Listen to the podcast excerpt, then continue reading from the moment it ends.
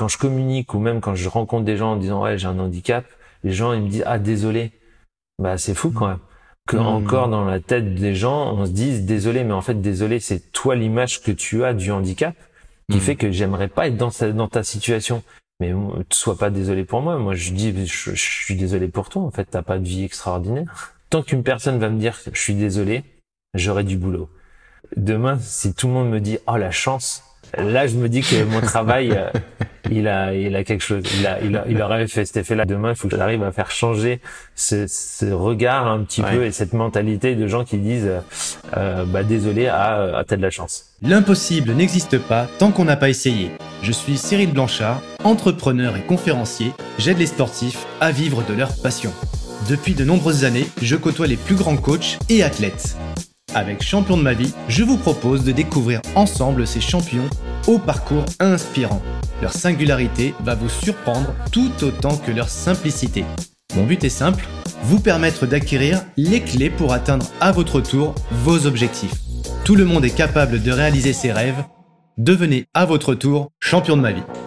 Bonjour à toutes et tous et bienvenue dans le podcast Champion de ma vie. Euh, J'ai le plaisir aujourd'hui d'accueillir Mathieu avec un T, Mathieu Thomas, euh, et on va voyager ensemble, on va vous emmener euh, dans différentes euh, sphères de la planète. Pourquoi? Parce que Mathieu est, est un athlète, évidemment comme souvent, euh, mais pas que, pas que. Il a un parcours très singulier. euh, il va nous parler des JO parce que c'est sa quête en ce moment, mais il a déjà pas mal de, un beau palmarès derrière lui, donc déjà, eh ben, on a le plaisir de l'accueillir. Comment ça va, Mathieu? Bah, ça va bien, merci beaucoup euh, Cyril. Et en effet, j'ai hâte de voyager avec toi. Bah, c'est toi qui vas nous faire voyager aujourd'hui, même si moi j'adore les voyages et nos auditeurs aussi d'ailleurs. Donc on va faire un voyage sur la planète, mais pas que. On va voyager avec toi aussi dans une dans une voilà une vie qui est singulière. T'as fait récemment d'ailleurs un, un talk, un sacré talk d'ailleurs, un TEDx. Tu vas nous en parler euh, parce que t'as as quelque chose que tu que tu as longtemps caché en fait. Euh, et donc de- depuis euh, depuis que tu as révélé finalement cette singularité, ça t'a peut-être apporté de nouvelles aspirations, nouveaux désirs, nouvelles envies, nouvelles énergies. Je fais un peu le teasing, mais si on prend un petit peu le, bah, on va voyager, on va on va revenir aux sources. D'où est-ce que tu viens euh, T'es né à quel endroit? Alors, je suis né euh, en région parisienne, dans les Yvelines, à Chambourcy exactement. Et euh, Oh oui. euh, ouais. oh oui, tout à fait. C'est c'est vrai que peu de personnes encore connaissent euh, ces, ces Euh, non, c'est avant d'anciens, avec cette ça. pub, mais c'est un truc d'ancien là. Ouais. Tu donc t'as, t'as- je, je vais juste donner deux trois clés à, à nos auditeurs quand même pour se poser un petit peu les cordes. Tu fais du badminton, t'es t'es t'es un niveau mondial, un- international, mais euh, c'est c'est pas c'est pas l'histoire de départ parce que toi le monde du sport ça a été d'abord le rugby parce que t'es assez grand. Tu, tu, tu peux nous rappeler ta taille? Ouais, je, je fais 1m92 et mon sport euh, du départ c'était le, le basket. Ouais. Euh, Qu'est-ce qui t'a Et j'ai, on va dire, j'étais, euh, j'ai toujours été sportif. hein. Hmm. Euh, sportif jeune, euh, plutôt basket. J'ai testé quand même pas mal de sports, mais c'était plutôt dans le basket que, que ça me plaisait. Hein. Et puis on avait on avait cette légende Michael Jordan quand j'étais petit où euh, voilà ça ça faisait rêver. Donc euh, on avait tous envie d'être comme lui sur le terrain, quoi. C'est comme ça. Ouais, C'est d'ailleurs une question que je pose souvent euh, aux sportifs euh, bah, quand, Oui. quand on les accompagne. Et je crois que qui, qui vous inspire, quelle personnalité vous inspire? Alors souvent on, a- on, on tombe dans le monde du sport. Et toi, quand je t'avais posé cette question-là, c'était Michael Jordan qui était revenu? C'était ça. C'était Ouais. exactement Qu'est-ce qui ça. Qu'est-ce qu'en quoi ce- Bah. ce personnage t'inspire toi? Euh, lui, il m'inspire déjà en- au niveau euh, au niveau sportif, c'est-à-dire que c'était Ouais. tellement facile pour lui. Donc c'est ça, c'est c'est c'est des gens extraordinaires euh, parce Ah, que t'as ah, l'impression que tout est facile chez lui.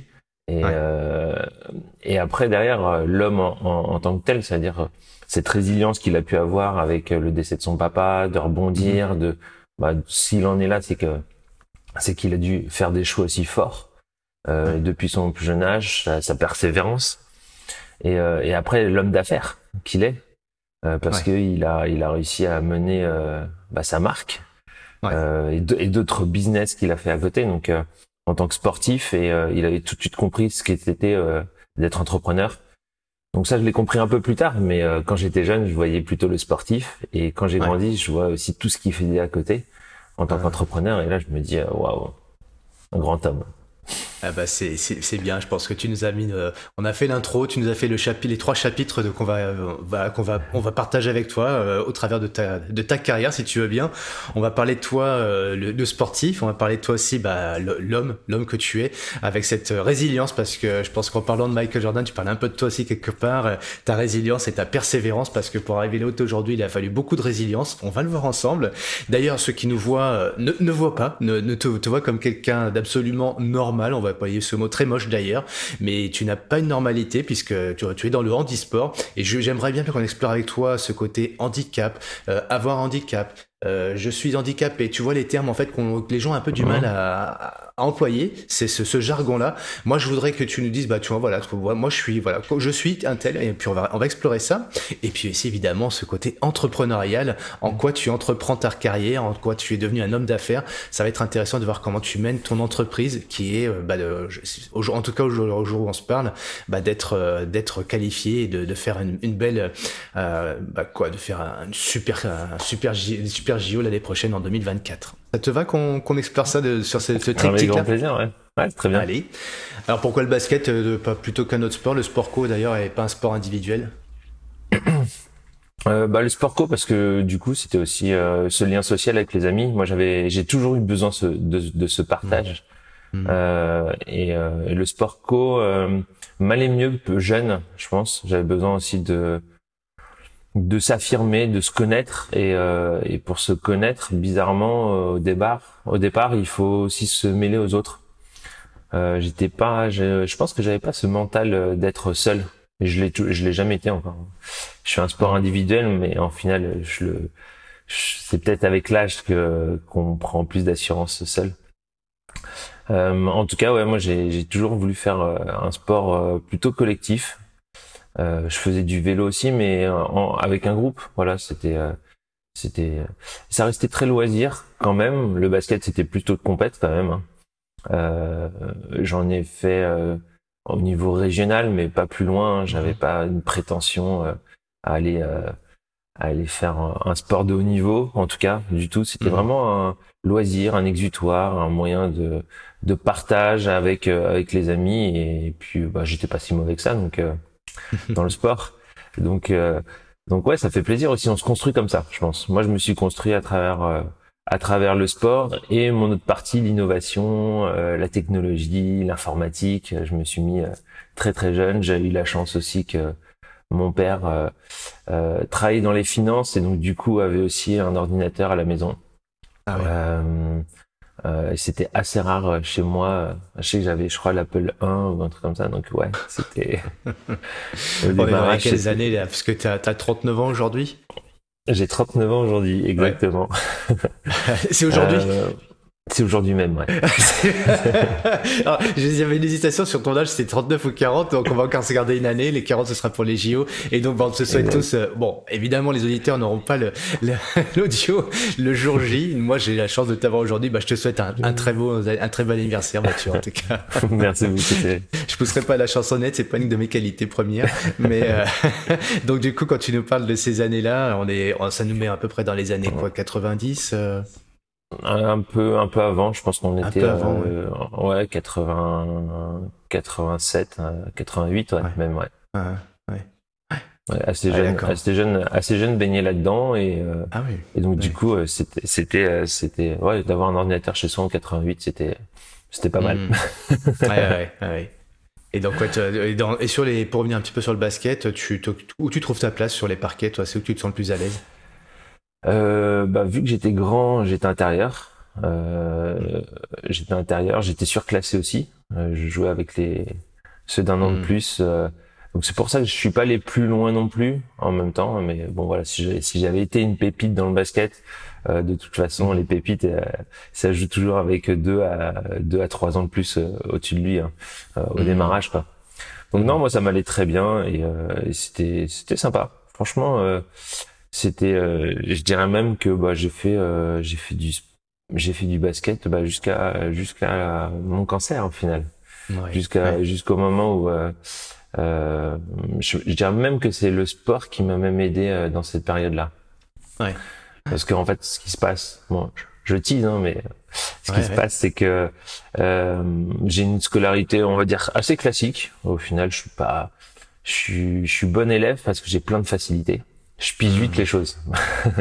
Mmh. Par contre, euh, de travailler à l'école, j'avais besoin de sens. Et quand tu es jeune, je trouve qu'aujourd'hui l'école, euh, ça nous apporte, certes, à part certains profs, euh, ça nous apporte pas beaucoup de sens. C'est euh, voilà, il faut instruire, mais derrière, mmh. pourquoi, pourquoi on, t'enseigne ça? Euh, mmh. On n'a pas beaucoup le temps de le, de le faire. Et puis, euh, si ça devait être autant individualisé, euh, ça serait compliqué. Donc mmh. moi, vu que je fonctionne que par sens, quand j'apprends quelque chose ou quand je fais les choses, bah voilà, je pas, je comprenais pas l'intérêt. Donc j'étais j'avais j'avais plus que la moyenne parce que c'est comme ça qu'on te dérangeait pas trop. Mais j'excellais mm. pas. J'excellais en maths, en physique, euh, les matières où au final t'as pas besoin d'apprendre. C'est c'est de la logique, tu comprends et c'est facile. Mais le reste, les langues étrangères, le français, tout ce qu'il faut apprendre de base, j'étais j'avais euh, j'étais élève moyen. Et, euh, et donc du coup, ce qui se passe, c'est que jusqu'à l'âge de mes 17 ans, on va dire que j'ai une, vie classique et à 17 ans, en fait, on, quand je pars en, colonie de vacances avec, avec des amis, je pars aux États-Unis et puis ils s'aperçoivent en fait j'ai une j'ai une jambe plus fine que l'autre. Et moi j'avais des douleurs aussi à ma jambe droite depuis un petit moment déjà, euh, ce qui m'a même empêché de faire du sport pendant pendant deux années parce que euh, j'avais des petites douleurs, j'avais j'avais plein de petits problèmes comme ça.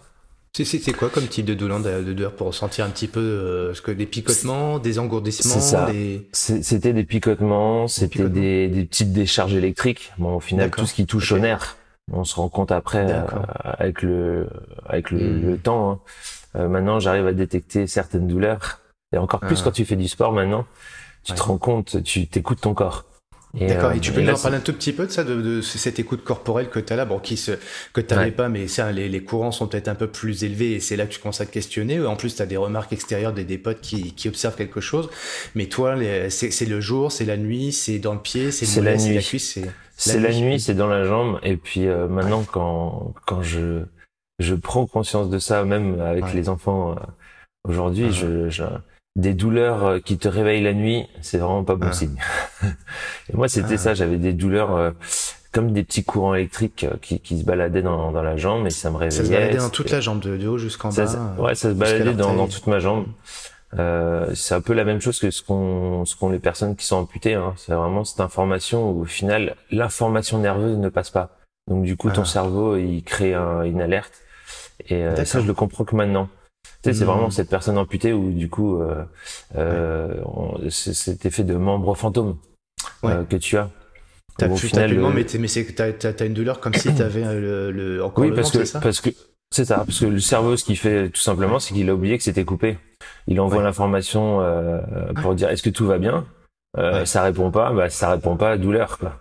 Et il crée de la ah. douleur à un endroit en plus que t'as pas. C'est ça qui est fou c'est que ton ah, cerveau c'est pas c'est pas intéressant mais euh, c'est juste pour comprendre ce processus là parce que les, on entend souvent dire que les, les personnes qui ont été amputées ont l'impression encore d'avoir le membre parce que mais c'est la c'est la l'information cérébrale qui te qui, lui euh, t'envoie une, une, information qui te fait croire que euh, toi tu as cette sensation corporelle mais qui n'est pas une réalité quoi. C'est juste dans le cerveau ah, cette mais, mais, complètement. J'ai même une amie qui est amputée et et elle a un truc qu'elle déteste que je fasse, c'est je lui chatouille sa prothèse. Et elle me dit arrête, ça me fait super mal. Pourtant elle sent rien.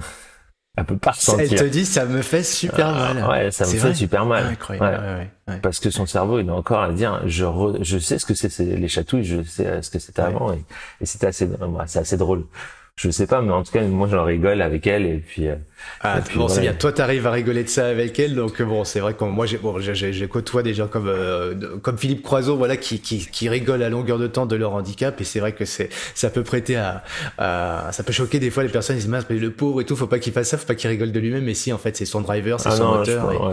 Je, je pense que l'autodérision, c'est rien de mieux, euh, rien de mieux sur le handicap. Hein. En tout cas. Uh-huh. Euh, et toi, ça arrive à 17 ans, et c'était il y a plus de 20 ans. Et encore aujourd'hui, tu euh, as ce genre d'information que, que tu euh, que appréhendes par rapport à, à, ta, à ta jambe. Donc, tu vas nous raconter un peu ce qui s'est passé à ce moment-là.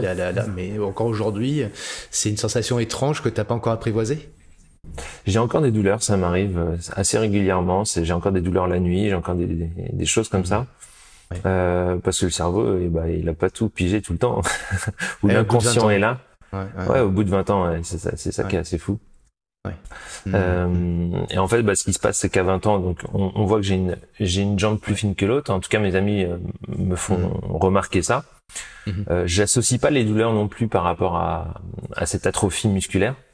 Mm-hmm. Et en fait, quand je rentre sur Paris, euh, je vais voir directement mon médecin. Mon médecin me dit, euh, euh, bah, en fait, moi, je vais voir le médecin en me disant, bah, j'ai besoin de séance de kiné. Je, je pense mm-hmm. réellement que ma jambe est plus fine que l'autre parce que j'avais une jambe d'appel. Sais, un peu comme le tennisman, on me dit, bah voilà, t'as un bras plus plus musclé que l'autre. Je me dis bon, bah s'il y a une il y a une dystrophie entre les deux, euh, un déséquilibre, je me dis bah je fais des séances de kiné sur l'autre jambe et puis hop, c'est réglé. Le truc, c'est que le médecin, bah en toute conscience professionnelle, normale, avant de prescrire juste une séance de kiné, il fait bon, on va faire les petits tests.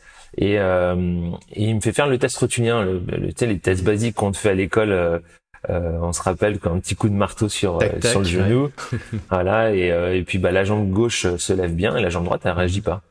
Mmh. et donc c'est là où bah, on s'inquiète un peu plus. Et, et donc à ce moment-là, on se dit bon bah il faut faire des examens. Je fais plusieurs examens et c'est en faisant une IRM qu'on s'aperçoit en fait que j'ai une tumeur dans le bas ventre donc euh, et qui comprimerait le nerf de la de la cuisse, donc mmh. qui comprimerait le nerf crural et c'est ce qui fait que ça explique maintenant les douleurs. Pourquoi j'ai des douleurs, euh, mmh. mais j'arrivais pas à exprimer euh, ces douleurs qui étaient euh, un courant électrique. C'était c'était c'était mmh. pas évident parce que c'est pareil, on se dit un courant électrique, mais on se fait jamais, on jamais non plus. Donc on sait pas ce que ça veut dire d'avoir un petit courant non plus. Euh, et donc du coup, c'est plus comme ça qu'on a découvert les choses euh, par une atrophie vraiment musculaire et, euh, et ces douleurs qui existaient depuis au moins 4-5 ans avant. Donc euh, j'avais à mon avis cette tumeur depuis très longtemps.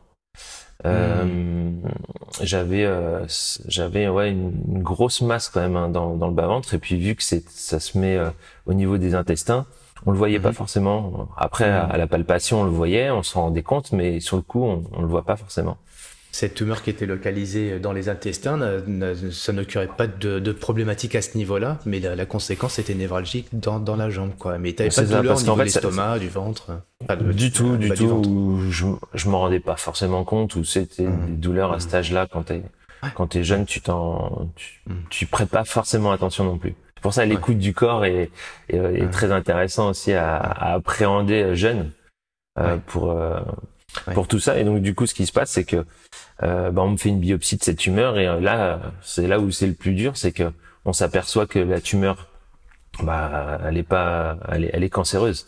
Mhm. Donc, euh, donc là, c'est un, grand chamboulement.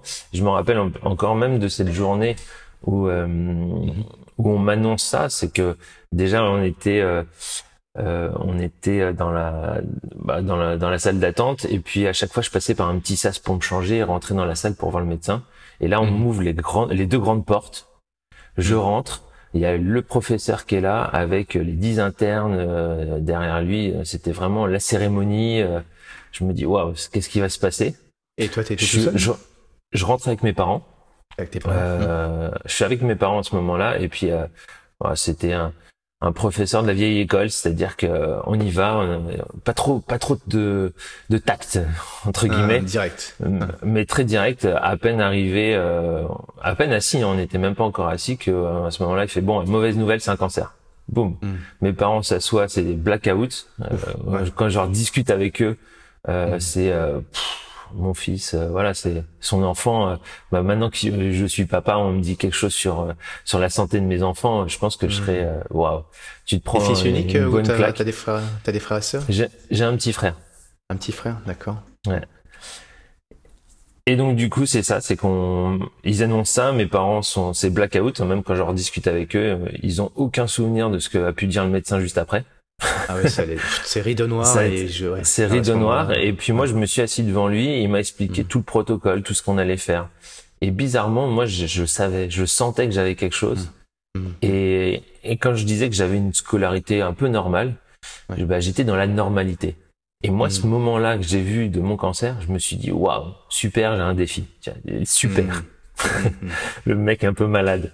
Non mais tu vois, c'est enfin j'ai un j'ai j'ai un challenge. Et, et je pense que ce, ce déclic-là de challenge a réveillé euh, bah, tout mon côté euh, personnel et ce réveil, ce, ce côté vivant aussi, mhm. de se sentir vivant quand tu quand accomplis des challenges. Pourquoi on se dépasse autant euh, mhm. Moi, je l'ai compris. C'est j'ai besoin de me sentir vivant.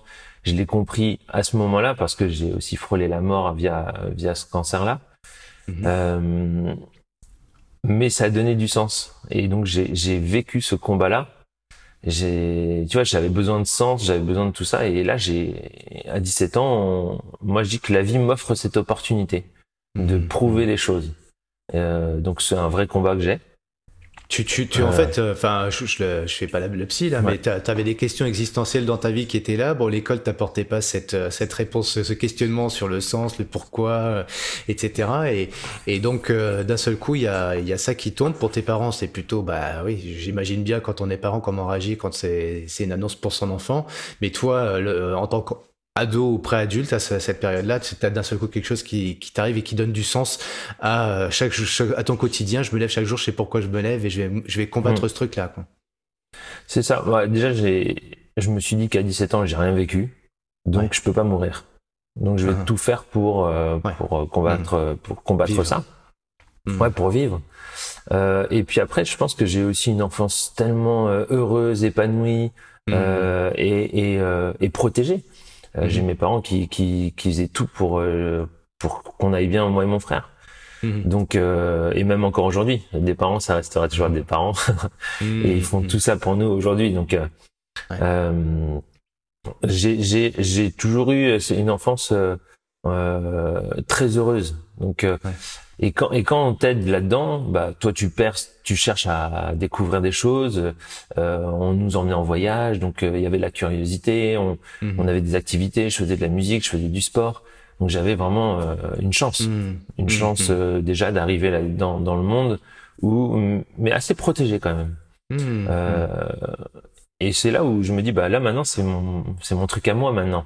Euh, hmm. je peux je peux aller je peux aller euh, un peu plus loin et je peux euh, et j'ai à, à, moi d'écrire ma vie maintenant et, euh, et puis c'est la c'est la bonne période hein, parce qu'on est en pleine crise d'adolescence alors j'ai pas vraiment fait de crise d'adolescence parce que du coup ça s'est arrivé à ce moment-là hmm. mais mais oui j'étais comme tout jeune t'as besoin de te, te, trouver de trouver tes limites où tu vas et hmm. et, et au final j'ai basculé ça dans dans ce combat de vie Mmh. Euh, donc j'ai pas vraiment fait de crise d'adolescence. Je suis plutôt parti là-dedans euh, en me disant euh, bah voilà je vais combattre ça. Et j'ai combattu euh, cette maladie. Donc ce qui était très dur à ce moment-là, c'est que bah tu perds tes cheveux, tu perds euh, tu perds tout. Hein. donc tu as ce regard quand même, bah, un peu de pitié quand même. Et moi ça c'est, je me sentais fort bizarrement à ce moment-là, même si j'étais très diminué physiquement. Euh, fatigué, euh, je dormais, euh, je dormais toute la journée. le soir, je restais éveillé parce que parce que je me sentais aussi en sécurité avec mes parents à la maison et donc du coup il y avait quelqu'un. et la seule chose, donc je pouvais plus aller à l'école. J'ai arrêté l'école pendant un an, l'année de la terminale. Mhm. Je continuais juste les maths parce que c'était un jeu pour moi et je trouvais ça cool. et j'avais pris des cours d'anglais parce que c'était vraiment la matière où j'étais vraiment le plus mauvais. donc j'avais gardé ça pour garder un, un semblant d'école et de rythmer un peu ma journée parce que si je faisais que dormir ça allait pas euh, et la seule chose et l'autre chose que je faisais c'était du sport donc je faisais du basket je continuais à faire du basket en plus, encore euh, euh, un peu de force, euh, ou suffisamment en tout cas, pour pouvoir déjà d'une aller voir les potes et puis te, être sur le parquet avec eux, transpirer avec eux. Voir les voir les potes, oui, c'était les potes du basket. Mais quand j'allais j'allais jouer au basket, les joueurs me voyaient comme un joueur de basket, pas comme la personne qui était hmm. euh, qui avait son cancer ou euh, hmm. qui faisait attention, des choses comme ça. Et même je faisais encore des matchs euh, hmm. à ce moment-là et je m'en rappelle une fois, c'est que moi j'avais un cathéter au niveau de bah, ici pour pour toutes les prises de chimio et et c'est arrivé qu'un joueur m'arrache le bras et me fasse une grosse faute et le cathéter s'est enlevé. Donc pour dire le jusqu'où j'étais prêt à aller pour jouer. Hmm. Et euh, du, mais euh, c'était assez fou. Mais ce que j'appréciais aussi, c'était que les gens en face n'avaient pas ce regard-là. Ils, ils me considéraient comme tout le monde et c'était à moi de de ouais d'aller de, d'aller à fond. Déjà, ça euh, fait, ça, c'est, tu portes déjà entre guillemets une, sorte de handicap à ce moment-là, parce que voilà, c'est, c'est quelque chose qui est handicapant qui t'empêche de d'être à 100% en tout cas de tes facultés, mais hum. euh, eux le voient pas, et, et, donc là, toi, tu, tu caches quelque part un peu ça parce qu'il faut vivre et parce qu'il faut, faut continuer de, bah, de bouger, d'être en pleine énergie. Ouais, le cacher c'était difficile parce que ça se voyait réellement ouais. euh, quand t'as as plus de cheveux. Mais après, moi, moi j'avais l'impression d'être le Michael Jordan blanc. Hein, bah oui, j'allais te le dire, c'est le Michael. Moi, je me vois tous les jours avec mon crâne de chauve, tu vois. je me prends pas pour euh, voilà, bon, pas, c'est pas parce qu'on est plus de cheveux aujourd'hui. Alors peut-être à l'époque, c'est vrai, c'est peut-être pas si commun de se raser la boule à zéro, mais euh, Michael Jordan quand même fait partie de ceux qui ont, qui ont amené cette mode où il y avait Bruce Willis aussi à l'époque. Voilà, les premiers crânes chauves, et c'est devenu une mode quoi, avec le book à l'époque. Voilà, donc bon, donc là, c'est. Mais c'est vrai que bon, à, cet âge-là, c'est peut-être pas encore très commun non plus, quoi. Même si moi, je les ai perdus pour le coup assez tôt. Euh, bah, c'est vrai que je, ouais, jeune, jeune, tu, tu, tu, tu, vois qu'il y, y, a quelque chose, qu'il y, a, il y, a, y a une petite ouais, D'accord. Ok. Et on. Et donc du coup, là, je, je combats vraiment cette euh, cette mhm. maladie. J'en sors victorieux et en fait, j'ai en fait. C'est-à-dire, ça dure combien de temps? Ça dure, euh, ça dure presque. J'ai presque six mois de chimio et au bout de six mois, en fait, on, on fait, euh, en fait, on fait des, des, IRM euh, au fur et à mesure pour voir si la, la tumeur rétrécit. Donc, mhm. au fur et à mesure, elle rétrécissait. Mhm. Et, et à la fin, en fait, la tumeur, bah, bah ne réagit plus au chimio, c'est-à-dire qu'elle rétrécit plus du tout. Et là, du coup, le médecin, bah, les médecins décident de m'opérer et de l'enlever parce mhm. qu'ils se disent euh, là la chimio ne fonctionne plus donc on, on va on va opérer et on va l'enlever. D'accord. Là ils savent pas du tout à ce moment-là comment c'est fait à l'intérieur même avec toutes les images qu'on peut avoir. Mhm. On, se dit bon bah on va ouvrir on va voir. Mhm. Moi été vraiment focus sur euh, je, je vais combattre le cancer. Mais après derrière la tumeur, l'opération, c'était pas du tout genre c'est à vous médecin de, de gérer la chose. Et j'ai pas du tout anticipé les conséquences de l'après-opération. Mhm. Et quand il m'opère, euh, en fait, il s'aperçoit que la tumeur, elle fait pas que comprimer le nerf. En fait, ben en fait, le nerf passe dans la tumeur. Et quand il l'ouvre, mhm. il a pas d'autre choix que de couper le nerf pour sortir la tumeur. Et euh, à mon réveil, euh, je suis intubé, je m'en rappelle, ma mère, euh, bah, j'ai encore l'anesthésie, donc je ressens rien du tout. Mais du coup, je demande, tu vois. Et là, c'est ma mère qui m'annonce que, bah, du coup, ils m'ont coupé, du coup, le nerf. Il y avait ce risque-là, mais je l'ai pas vraiment écouté et mmh, quelles conséquences ça pouvait avoir. Mais le fait de couper le nerf, du coup, bah, paralysie de la cuisse. Donc, j'ai plus de sensation, mon muscle est à zéro. Deux jours après, j'avais euh, une jambe euh, fine comme, euh, comme, bah, j'ai la peau sur les os, quoi. D'accord. j'ai vraiment plus de muscle à, cet endroit-là. Et ouais, je me rappelle de ce moment-là parce que du coup, euh, dans ma tête tout de suite, c'est c'est fini le sport. Quoi. Le mec me vient vient de me flinguer ma vie. Euh, il a, pour moi, c'était un échec, un échec total. Mmh, euh, en me disant, bah moi j'ai réussi à combattre le cancer, mais toi, tu, c'était ton rôle de que je sois en pleine vie ou en pleine santé. T'es en colère, t'es es dans quel état Ah moi je suis, en, je suis en, à ce moment-là, bon, je suis intubé, j'en pleure tout de suite parce que je vois tout ce que je peux plus faire, tristesse tout de suite. Et puis euh, je vois le médecin deux jours après mhm. l'opération qui me dit euh, bah Mathieu, je t'ai sauvé la vie, euh, on va faire une biopsie de la tumeur. Mhm. Bah, c'est vrai qu'il m'a sauvé la vie parce que du coup toutes les chimios ont réussi. Il n'y a plus une seule cellule cancéreuse dans cette tumeur. Donc, euh, et ça faisait quand même à la fin, euh, à l'opération, un pamplemousse, la taille d'un pamplemousse. Mmh. Donc ça restait quand même assez conséquent. Donc avant même l'opération, avant même les séances de chimio, c'était euh, c'était quand même une très grosse masse. Mmh.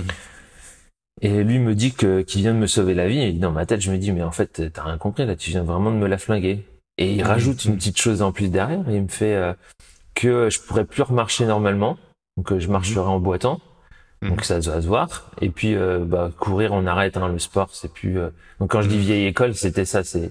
Ouais. Il m'annonce tout ce que je peux plus faire. Ouais. Et, euh, et ce moment-là, je pense que ça a été aussi un autre déclic chez moi. C'est euh, euh déjà d'une, j'avais cette force de me dire ou ce caractère, je sais pas comment on peut le dire, mais tu me dis pas ce que je peux pas faire. Moi, j'ai j'avais un peu cette, j'ai toujours, j'ai, j'avais, je l'ai encore plus même encore aujourd'hui, mais quelqu'un qui me dit tu ne peux pas faire ça, je le prends comme un vrai défi en me disant je vais te prouver que je peux le faire. Et c'est exactement ce que j'ai fait avec euh, avec cette information là. Il me dit que je peux plus faire les choses. Euh, donc moi, ce que je fais, c'est que je vais lui montrer que en fait, euh, bah si, je peux remarcher normalement sans que ça se voit. Euh, Je vais peut-être réapprendre à courir, mais en tout cas, voilà, je je, je bascule dans ce, dans cet autre combat et cet autre défi de me dire, ok, je veux paraître comme tout le monde, je veux avoir une vie normale. Et euh, je réapprends, euh, je réapprends à marcher en séance de kiné, en séance de rééducation, parce que mhm. j'avais je sors déjà en béquille, mais l'objectif c'est de lâcher le plus vite possible les béquilles pour euh, pour apprendre à marcher et réapprendre mon corps, euh, euh, revoir comment on fait pour sans hmm. muscle à cet endroit-là, je peux plus lever la jambe, mais comment je peux compenser, comment je peux trouver des choses, choses que j'arrive très bien parce qu'au bout de presque un an, ça se voit plus. pour nous faire comprendre un petit peu, donc il n'y a plus de musculature au niveau de la cuisse, soit quadri, ischio et mollet. Alors mollet, si toute la chaîne postérieure, donc fessier, ischio, mollet, je les ai. La chose que je n'ai plus du tout, c'est le quadriceps, donc les quatre muscles devant de la suite. Ouais. Le quadri, par contre, lui, il est à zéro, donc je peux pas faire une extension de la jambe. Ouais. Euh, ça, je peux pas le faire. Par contre, je peux utiliser mon fessier et un, système de balancier que je l'appelle comme ça maintenant, qui va faire que je, je, lance ma jambe et ah. après je verrouille mon genou pour m'appuyer sur cette jambe. Et donc c'était tout ce travail mécanique à faire pour que je puisse arriver à verrouiller mon genou, de de se mouvoir euh, correctement pour euh, c'est une symétrie, une genre euh, pas une symétrie mais c'est de trouver comment dire un, le, le, juste timing pour pour pour pas que ça se voit. En fait, c'est bizarre à dire, mais voilà. Après, chacun a sa mmh. démarche. Personne marche identique à l'identique. Et, et c'est drôle. On, de loin, tu pourrais dire qui c'est juste à la démarche. Et, bien sûr, bien sûr. Et c'est ça qui est, qui, est, qui est très intéressant. Et, euh, et, moi, je sais que j'étais grand et lancé, j'avais une démarche un peu comme ça. Et je me suis dit, bah, j'ai envie de garder aussi cette démarche. Et euh, un mhm. jour, ma mère m'a dit ça. Elle m'a dit, bon, après, c'est une maman, elle dit, ouais, t'étais gracieux, élégant, et ainsi de suite, quand tu marchais. Et elle m'a dit, c'est fou, t'as gardé ça, ah. même avec l'handicap. Et euh, pour moi, c'était un vrai combat, une vraie fierté de de pouvoir avoir ça. Donc, euh, j'étais. Alors, on, peut confirmer au passage, euh, et d'ailleurs, bon, les gens qui écoutent forcément, euh, ici, ceux qui sont au volant vont pas forcément regarder sur votre le smartphone, mais forcément, on a, on a la tentation d'aller voir un petit peu de comment t'imagines. Bah, tiens, voir ta démarche. Donc, les, gens vont regarder un petit peu quand tu joues au badminton, voir essayer de retrouver ça, même si c'est là pour le coup quelques années après, mais t'as toujours pas retrouvé ta musculature et tu la retrouveras jamais de toute façon celle de dont tu nous parles. Donc, on va voir comment tu, tu, tu bouges sur les, les terrains de, de, de bad. On va en parler tout à l'heure, mais les gens qui ont envie d'aller voir peuvent voir des vidéos, j'imagine, de toi en train de jouer. Mais là, pour le coup, moi, je confirme quand même que les gens qui, te voient là sur, sur YouTube, Mathieu, si on devait peut-être dire un petit peu comme ça très rapidement, ce qu'il a en te voyant, c'est quelqu'un d'élégant, classieux, euh, euh voilà, c'est voilà, c'est très subjectif, c'est très sensoriel comme ça, mais tu as, une forme de d'élégance. On, on, voit un gars gentle, tu vois, gentleman. Donc on, peut tout à fait imaginer euh, effectivement cette cette démarche euh, avec quelqu'un, euh, voilà. Alors pour le coup, maintenant tu portes beaucoup plus des habits de sport, mais à l'époque tu, tu étais donc bon quand tu reprends les études, quand tu prends commence la vie au niveau du travail, on va voir tout ça. Mais quel est un petit peu ton, ton style? Qu'est-ce que c'est quoi la, la singularité? On, on, la connaît maintenant ta singularité, c'est ta jambe. Euh, si on doit parler que de l'aspect corporel, mais par contre si on doit parler de l'homme et en termes de caractère, tu nous as parlé de Michael Jordan. Euh, toi, qu'est-ce mm. que tu incarnes euh, aux yeux de, de, tes parents, puisque tu parlais de ta maman d'ailleurs, elle parlait d'élégance. Qu'est-ce que tu incarnes toi pour eux? Euh, je pense que c'est une question plutôt pour eux. Hein. Euh, On pourrait leur demander qu'est-ce que j'incarne pour eux? Je sais qu'il y a beaucoup de fierté aujourd'hui, de dépassement. Euh, souvent, ils me mm-hmm. mais je sais pas où tu trouves cette force. Euh, qu'est-ce que bah, et cette ce je dirais que je l'ai quand même eu depuis tout petit. C'était mm. petit, c'était ma mère, mm. mes parents me disaient tout le temps à ah, Mathieu, c'est moi tout seul je voulais tout faire tout seul. J'avais pas besoin qu'on m'aide. J'avais, mmh, mmh. j'avais euh, et je retrouve ça dans dans mon fils aujourd'hui. Donc c'est assez drôle de faire les parallèles. Aujourd'hui, c'est il veut vraiment pas d'aide. Euh, donc euh, je, je, décèle certains certains traits de caractère. Mmh. Et, et donc du coup, euh, force, autonomie. Euh, ouais, force, force, force, autonomie. Ouais. Euh, c'est c'est des choses qui me caractérisent euh, assez, en tout cas aujourd'hui. Et ce qui s'est passé, c'est que donc du coup, le sport, vu que je pouvais plus en faire comme avant, mm-hmm. j'ai mm-hmm. pas voulu me remettre. J'ai voulu me remettre au basket, mais je pouvais plus dunker parce que mmh. parce que mmh. j'arrivais plus à sauter sur une jambe. Euh, mmh. C'était euh, en tout cas, je me sentais diminué et, et même passer au handisport parce que ça ça aurait pu trotter ma, ma tête à ce moment-là. Le basket, ça se fait en fauteuil. Euh, le basket fauteuil. Ah, le handi basket se fait en fauteuil. Et moi, de me mettre dans un fauteuil, alors que j'ai appris à marcher, à tenir debout, c'était inconcevable à cette époque-là. Donc, je me dis, bah, c'est pas fait pour moi. Le basket, j'arrête. Hmm. Qu'est-ce que je fais en plus? Je, repasse le bac euh, et là du coup là je, passe de l'élève à on va dire euh, classique en quelque sorte mais là j'ai du sens. Je sais pourquoi je vais en classe. Je me dis mais j'ai la vous vous rendez pas compte de la chance qu'on a d'aller en cours, hmm. d'être en vie, de tout ça hmm. donc là maintenant j'excelle. Donc je passe mon bac, j'ai ma mention, non mais hmm. c'est ça qui est assez drôle, c'est comme quoi c'est que la motivation qui fait, qui, qui, qui, nous pousse. Euh, et là, je l'ai trouvé une source de motivation là, euh, ouais. Complètement. On, on dit souvent c'est quoi le mental, c'est quoi le mental, mais le mental c'est pas ça. C'est quelle est ta motivation qui va faire que tu vas te dépasser et que tu vas avoir cette force euh, à, à, te dépasser tout le temps. Donc Là, je trouve du sens, j'excelle, j'ai mon, mon, bac avec mention. Derrière, je suis pris euh, grâce à ma mention au bac, euh, ma mention bien. Euh, je peux rentrer dans un UT. je prends un bon UT où je rentre. donc, je fais GE2I, donc c'était génie électrique et informatique, informatique mhm. industrielle. J'ai tout de mhm. suite fait le choix aussi dans mes études de faire quelque chose qui avait du sens et j'étais passionné par les technologies, l'innovation. Donc j'avais des cours de méca, j'avais des cours de, de sciences de l'ingénieur, c'était vers quoi je, je, je poussais. Euh, et d'électronique. Euh, la robotique me fascinait. Euh, voilà, c'était c'était vers quoi j'aspirais à, à, aller. Je voulais être euh, même petit architecte naval, donc j'avais cette notion. T'avais une vision déjà de ce que tu voulais faire, euh, ah, la finalité tout ça. Ouais. ouais, assez tôt, euh, assez tôt, je, je, savais quand même ce que je voulais aller. Ah, euh, donc je fais mes études là-dedans et puis euh, donc du coup je, je passe mon, mon diplôme d'ingénieur. Euh, je le fais par alternance et voilà j'ai un pied dans l'entreprise et là euh, pareil je me, je me révèle, je me sens bien, des bonnes opportunités, je les saisis aussi. Mmh. je travaille dans l'innovation, je travaille pour PSA donc Peugeot et Citroën, je travaille sur les concepts cars. On me fait confiance, mmh. je la saisis aussi cette cette cette mmh. chance. Euh, et, euh, et je gravis aussi des échelons. Euh, donc franchement, tout allait bien. Et puis je prends certains virages aussi à certains moments.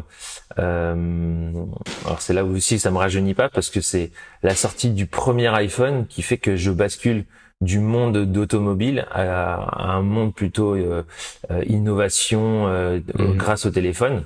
Je me dis mmh. en fait il y a des opportunités de fou et c'est à ce moment-là que euh, le slogan d'Apple à ce moment-là, c'était euh, un téléphone. Donc en fait, c'est une application et, une application pour tout. Tu avais mmh. euh, à l'époque une application pour tout faire. Tu avais besoin de mesurer, tu prenais, mais ça, c'était assez fou. Et donc, moi, j'ai vu ça comme le, il y avait rien, il y avait rien encore dans le téléphone. Les, les développeurs dans les applications mobiles, ça n'existait pas. Mmh. Et moi, j'avais plein d'idées tout le temps, et je me suis dit, bah voilà, je vais faire, je vais entreprendre là-dedans. Et, euh, et euh, je, je dirais que je monte des startups, mais oui, je, je j'essaie d'entreprendre plutôt, mais j'ai toujours mon métier à côté, j'entreprends, j'ai plein d'idées, j'ai voilà, c'est ce qui rythme ma vie euh, euh, au quotidien professionnellement.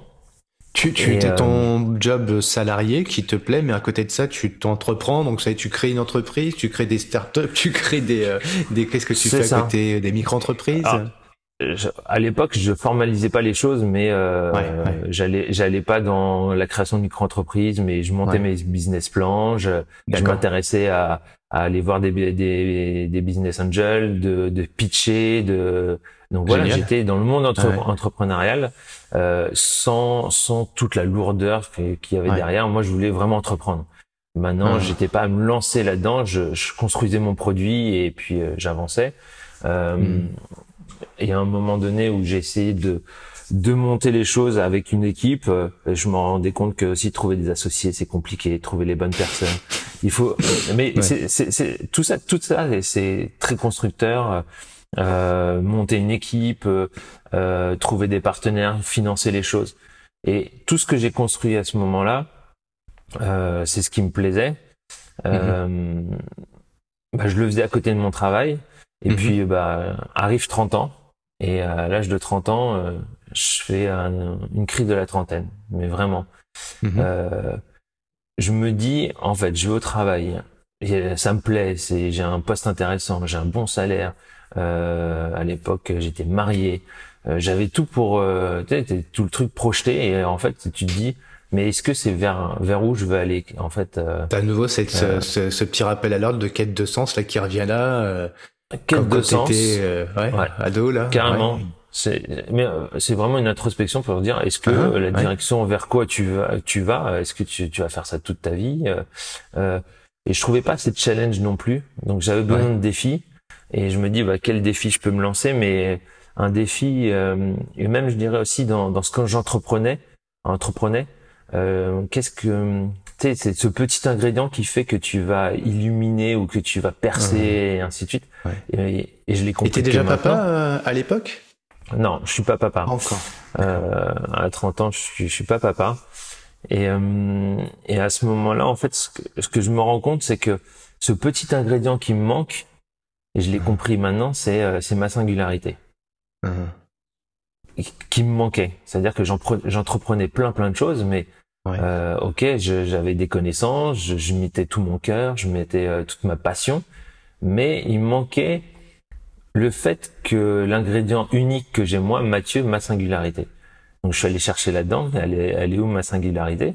Qu'est-ce que je peux faire de grand avec? Et ma singularité qui était mon handicap que je cachais de mes 17 à mes 30 ans. Ouais. Là, je me dis, bah en fait non. Maintenant, qu'est-ce que je peux faire avec cet handicap et qu'est-ce que je peux faire de grand? Et c'est à ce moment-là que je me lance de faire les Jeux paralympiques je me dis, le, projet de faire les Jeux paralympiques, c'est ça ton prochain défi. T'as un déclic? Est-ce que tu vois un truc à la télé? Non, c'est une discussion avec quelqu'un. C'est comment cette révélation elle arrive comme ça? Euh, Ma révélation, c'est ma crise, mon déclic, c'est crise de la trentaine. Ça part d'une crise, ouais. D'une crise là-dessus qui me dit, bah voilà, qu'est-ce que moi j'ai d'unique? Et après, je vais aller puiser dans ce que j'ai je vais faire des connexions de ce que j'ai vu avant et les jeux de Londres ont fait que tu fais ce travail euh, excuse-moi tu coupais Mathieu mais tu fais euh, pour comprendre un petit peu ce processus tu le fais seul euh, tu, tu, tu discutes avec d'autres personnes tu non ça travaille sur toi tu bookines non non c'est un travail c'est un travail sur moi. Je bookine pas forcément mais c'est euh, c'est je pense ça allait pas dans mon couple à l'époque et donc du coup je me questionne beaucoup.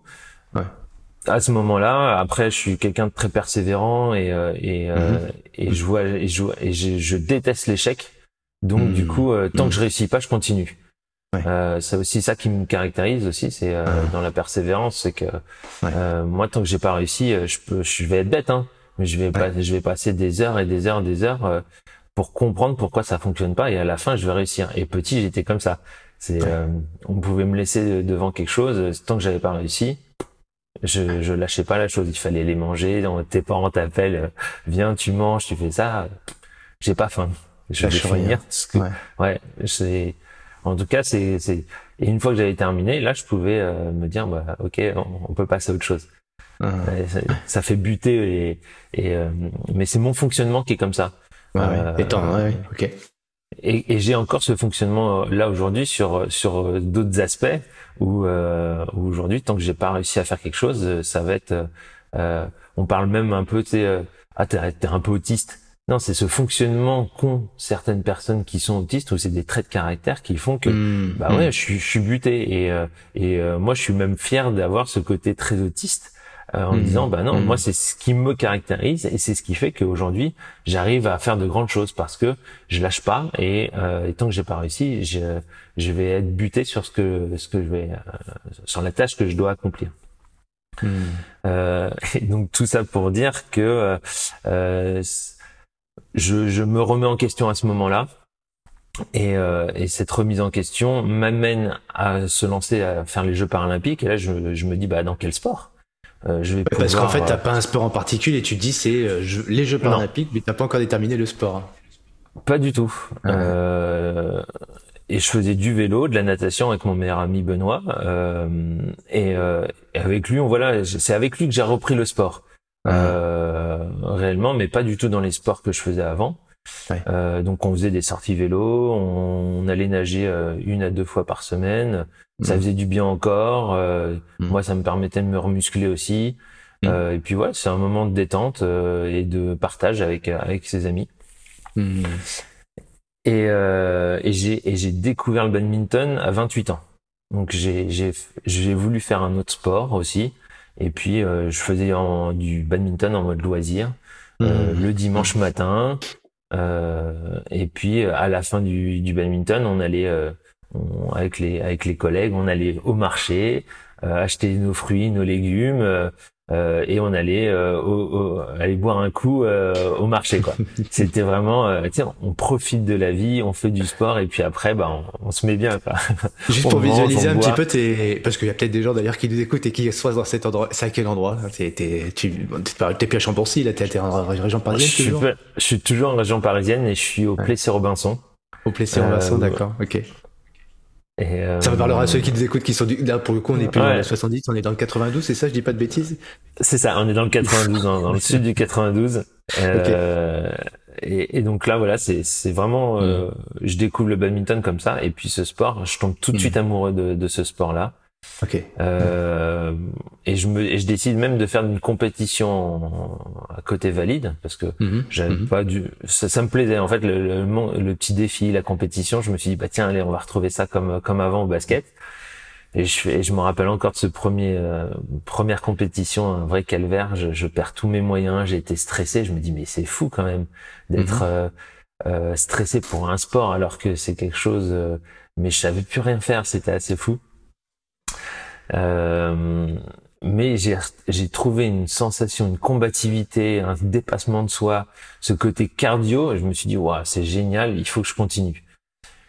Et quand je dis voilà, je fonctionne aussi comme ça par des opportunités et c'est je veux dire cette chance. Euh, je regarde dans les sports donc du coup que je que je pratique et là ils annoncent que euh, il y a les premiers championnats de France en parabadminton. Je me suis dit Mhm. bah parfait, moi je fais du badminton, j'ai un handicap, euh, il faut que j'y aille. Donc je découvre ça, donc je m'inscris, euh, je, je, je, ah, je, je prends contact avec euh, euh, le sélectionneur de l'équipe de France euh, en para en disant bah voilà moi j'ai j'ai j'annonce mes mes mes objectifs de dire voilà Mhm. Moi j'ai un handicap, je fais un peu de badminton, euh, euh, j'aimerais bien euh, j'aimerais bien essayer euh, euh, comment se passent les classifications parce que c'est ça aussi qui est intéressant dans le handi dans, dans le parasport c'est que l'objectif du parasport c'est de Mhm. trouver une équité euh, entre Mhm, différentes mhm. personnes et donc du coup de en fonction de chaque type de Mhm. te mettre pas dans des cases et, et donc on appelle ça des classifications pour que euh, tu ça soit le plus euh, fair euh, possible quoi Ouais. le plus équitable possible Mhm. Ouais. euh, dans chaque catégorie. Donc, euh, dans le badminton, il y a six catégories de handicap. Il y en a deux en Mhm. fauteuil. Ouais. Pour ceux qui ont des abdos et pas d'abdos, donc il y a déjà aussi euh, cet équilibre-là, parce que en fonction de de ce où tu es Mhm. en paralysé, bah Mhm. il y a des gestes que tu peux pas faire et ce serait pas assez équitable. Ce serait ceux qui seraient le moins handicapés qui gagneraient. Alors c'est déjà un peu le cas. Hein. Les Ouais. meilleurs sont souvent euh, dans la dans la catégorie ceux qui sont le moins handicapés. Sûr. Mais après, voilà, il faut essayer de, de regrouper un petit peu les gens.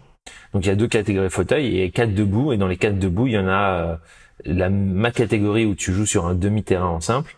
Après, Mhm. tu as donc handicap en, en membre inférieur. Mhm. Après, tu as aussi un autre handicap au membre inférieur de, de personnes qui jouent sur un grand terrain.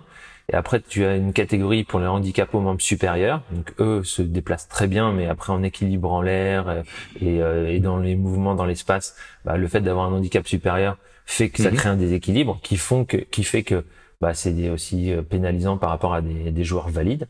Mhm. Et après, tu as les joueurs de petite taille. Euh, Donc du coup, voilà, c'est c'est six catégories de handicap. Donc moi, je, Mhm. de- je demande, voilà, je sais que j'ai un handicap au membre inférieur. Est-ce que je dois jouer sur grand terrain, demi-terrain Mhm. je devais, ouais. si j'étais dans une catégorie où je devais jouer grand terrain, aujourd'hui, je le vois même à l'international, j'aurais pas continué, j'aurais pas eu cette carrière-là, donc j'aurais peut-être fait un autre sport, mais quand je me suis fait classifier, mon handicap fait que je joue sur un demi-terrain. Et le fait de jouer sur un demi-terrain, plus ma taille, plus mon handicap que, et les compensations que j'ai fait, fait qu'aujourd'hui, euh, j'ai cette chance entre guillemets de pouvoir prétendre à être dans les meilleurs mondiaux. Après, il faut travailler, il faut, mmh. il faut que je m'entraîne dur, ainsi de suite. Mais en tout cas, l'handicap fait que c'est pas pénalisant. Je, je, reste dans la bonne dans la bonne classe qui fait que je peux aller euh, concurrencer. Alors, ce qui est logique, hein. Euh, mhm. mais euh, mais la logique dans le parasport des fois elle est pas tout totalement vraie. Et mhm. euh, et, et c'est le cas par exemple de Théo Curin je pensais à lui effectivement il a un sentiment d'injustice ouais. Mhm. ouais. et parce que les classifications peuvent changer parce qu'il y a des évolutions le sport évolue genre voilà la, la vie ne, fait qu'on est en perpétuelle évolution. Et, et ça ça et, et, moi je le vis aussi comme ça aujourd'hui. C'est à dire que demain en prenant cet exemple de Théo, euh, je me dis, bah, en fait, il faut que je savoure chaque moment que j'ai aujourd'hui, parce que mm. demain, euh, les classifications changent. Euh, ça se trouve, je serai mm. plus dans, sur un demi-terrain, je serai sur un grand terrain. Mm. Et donc, c'est ça qu'il faut, c'est savourer chaque instant. Et, et, eux m'ont rappelé que même dans le sport, déjà, il y a des gens qui peuvent arriver, tu peux perdre ta place, tu peux, voilà, c'est, la concurrence peut arriver. Mais, mais, Ouais, et rien n'est figé, donc profitez de chaque instant. De ce que, tu nous dis quand même, c'est, on entend tout à fait dans ton, dans ton sport, dans ta discipline et dans ta, dans ta catégorie de handi. Euh, mais finalement, ce que tu dis, c'est un peu le, on ressent la même chose dans la vie, hein, monsieur, même tout le monde. Euh, c'est pas juste, je suis pas né comme il fallait, je suis pas né dans la bonne famille, je suis pas né avec les bonnes, les bonnes mm. aspirations, les bonnes compétences, les bonnes physiologies. Euh, mais bon, ce que tu nous enseignes aussi là, c'est surtout de s'adapter, en avoir conscience que euh, déjà d'une, il y a rien de figé, ça peut bouger, ça peut changer, les règles peuvent changer. Et, euh, et Théo, d'ailleurs, si on doit parler un tout petit peu de lui, c'est vrai que bah forcément la frustration on peut la comprendre, euh, même pire que la frustration, la colère. Mais du coup, il a mis son son objectif ailleurs et il a fait un défi juste incroyable quand il a traversé la Titicaca, je crois, c'était il y a l'année dernière. Et, puis, et euh, ça et puis en fait ouais, c'est il a compris que euh, c'était un sportif hors norme. Il a montré et que c'était pas forcément dans le para qu'il devait le faire. En tout cas au Paralympique parce que on lui laissait pas ses chances de concourir dans la, dans la bonne catégorie. Et donc du coup, bah moi je vais vous montrer que je reste un sportif hors norme. Et donc du coup, je vais traverser le lac Titicaca. Je vais, euh, euh, il a fait, euh, j'ai oublié le nom, mais il a fait ce, marathon comme un marathon. 50 km à la nage. 50 km à la nage dans des eaux de fou et ainsi de suite. Et voilà, c'est, il a fait un semi Ironman aussi, je crois. Bref, c'est, voilà, c'est un mec. Fou. Et on parle de personnes qui inspirent. Lui est hyper inspirant. Jeune euh, qui qui ouais, qui se dépasse tout le temps et qui qui a vu dans sa singularité euh, quelque chose où il pouvait euh, faire de choses grandes donc euh, ouais c'est Ouais. C'est ça, ça, nous ramène un petit peu aussi à ton histoire euh, par rapport à, à ce, ce, ce, handi qui apparaît dans ta vie, euh, qui a été un petit peu isolé ou occulté pendant un certain nombre d'années, mais en fait finalement c'est ce qui fait, en tout cas à cette à cette période dont tu nous parles là, une sorte de motivation, il y a une énergie qui est là, j'accepte, j'accueille ce handi, je vais en faire quelque chose. Et ça me transcender et ça aussi c'est inspirant pour nous. Donc là du coup tu te mets dans cette quête euh, olympique et qu'est-ce qui fait que très très vite sur les terrains tu te dis je suis à la voilà je suis là je, je, je m'éclate vraiment quoi, je suis au bon endroit bah, déjà, quand je fais les premiers championnats de France, je suis champion de France. Donc dis, ah, c'est cool quand même. euh, donc ça veut dire que dans ma catégorie, je, je suis numéro un français. Ouais. Euh, bah, ça reste sur une compétition, donc maintenant il faut aller un peu plus loin. L'année d'après, je me mets en double avec l'autre numéro un français, mais dans une autre catégorie pour faire le double. C'est deux catégories différentes. Et on est champion d'Europe. Euh, Donc du coup, bah, on se dit, bah, c'est parfait. Il y a tout qui est aligné. Euh, il y a des, et puis ils annoncent euh, aussi que ce sport rentre aux Jeux paralympiques à Tokyo. Ouais. Donc c'est en double, en simple les deux. Alors ça, ils annoncent que ça rentre. Pour l'instant, on connaît pas encore les tableaux. Euh, donc moi je me dis, bah je me lance à fond là-dedans. Ouais. Euh, ils annoncent qu'il y a que le simple et le mixte. Donc moi j'avais pas de partenaire de mixte. Mhm. Euh, donc j'avais que le simple. Malheureusement, j'aurais eu le double, ça aurait été plus facile en tout cas pour nous, mhm. euh, parce qu'à l'époque on était même numéro un mondial Mhm. euh, avec Lucas. Euh, mais euh, mais du coup ils annoncent que le simple, donc du coup je fais que du simple pour préparer euh, pour préparer Tokyo. Et là on est euh, donc 2000, 2016 à ce moment-là quand ils annoncent. 2017 mhm. j'ai et pour l'anecdote 2017 je fais les championnats du monde en Corée et alors je, part, je partais donc c'était en novembre 2017 Euh, donc je dis que voilà, je vais faire ça. Et, euh, et donc entre temps, je, à l'âge de 30 ans, donc du coup, j'ai tout plaqué. Hein. J'ai divorcé, je me suis séparé et j'ai rencontré une autre femme avec qui, euh, donc on est en 2017, euh, on cherche à faire des enfants assez vite, en tout cas dans notre relation. Mhm. On passe par trois ans de PMA. Mhm. Euh, donc long parcours semé de X tentatives, de, je crois, on était à 7 ou 8 fausses couches. Euh, mais là, t'es persévérant, tu lâches rien, pareil. bah, en tout cas, c'est pas que mon corps. C'est ça qui est difficile, c'est de transmettre à quelqu'un d'autre, de dire de toute façon, on va pas lâcher. Euh, moi, je veux pas lâcher. Genre, on parlait d'adoption, on parlait de tout ça, mais on dit non, tant qu'on n'a pas, non, on va tester encore. On nous laisse encore. Si les médecins nous disent pas stop, et même si on nous dit stop, ben on essaiera de trouver des solutions, mais on met pas une croix là-dessus. Donc, il fallait que j'accueille. C'est Émilie.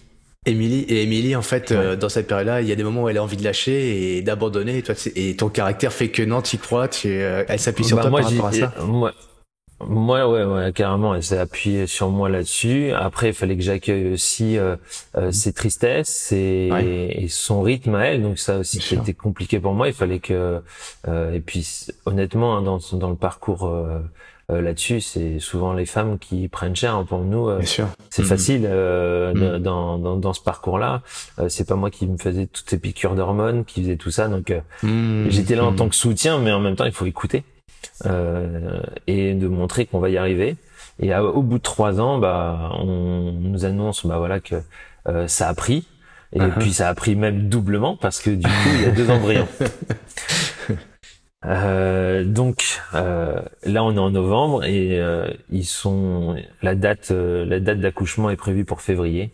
Hmm. Et puis bah on se dit bah c'est bon je peux aller faire les championnats du monde il y a pas de problème. À peine le pied en Corée maintenant je suis aux urgences ah. problème les enfants vont arriver grand préma c'est une catastrophe quoi. Avec tout ce parcours là je dis bon bah moi j'ai un avion tous les jours à ah. telle heure euh, là, ils m'ont dit, bah, ils me gardent en, en, en, observation. Elle me dit, bah, au bout de 24 heures, euh, moi, j'essaie d'allier entre mes championnats du monde, euh, plus ça, et je me dis, bah, de toute façon, oui, je vais être, je veux être là pour la, pour l'accouchement. Mhm. Euh, même si c'est en césarienne, même si c'est tout ça, donc t'es pas dans le bloc tout de suite à ce moment-là, mais au moins d'être là pour elle, pour eux mhm. ensuite.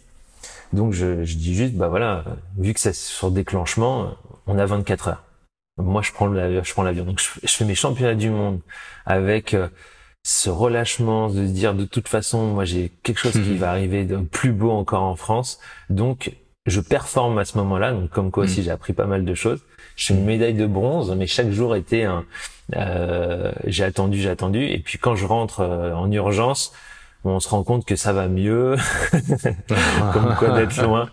Ah, ça va un peu mieux, mais Inès Prema euh, en décembre 2017. Et je parle de tout ça, c'est parce que euh, mhm. en même temps, je, bah, je travaillais.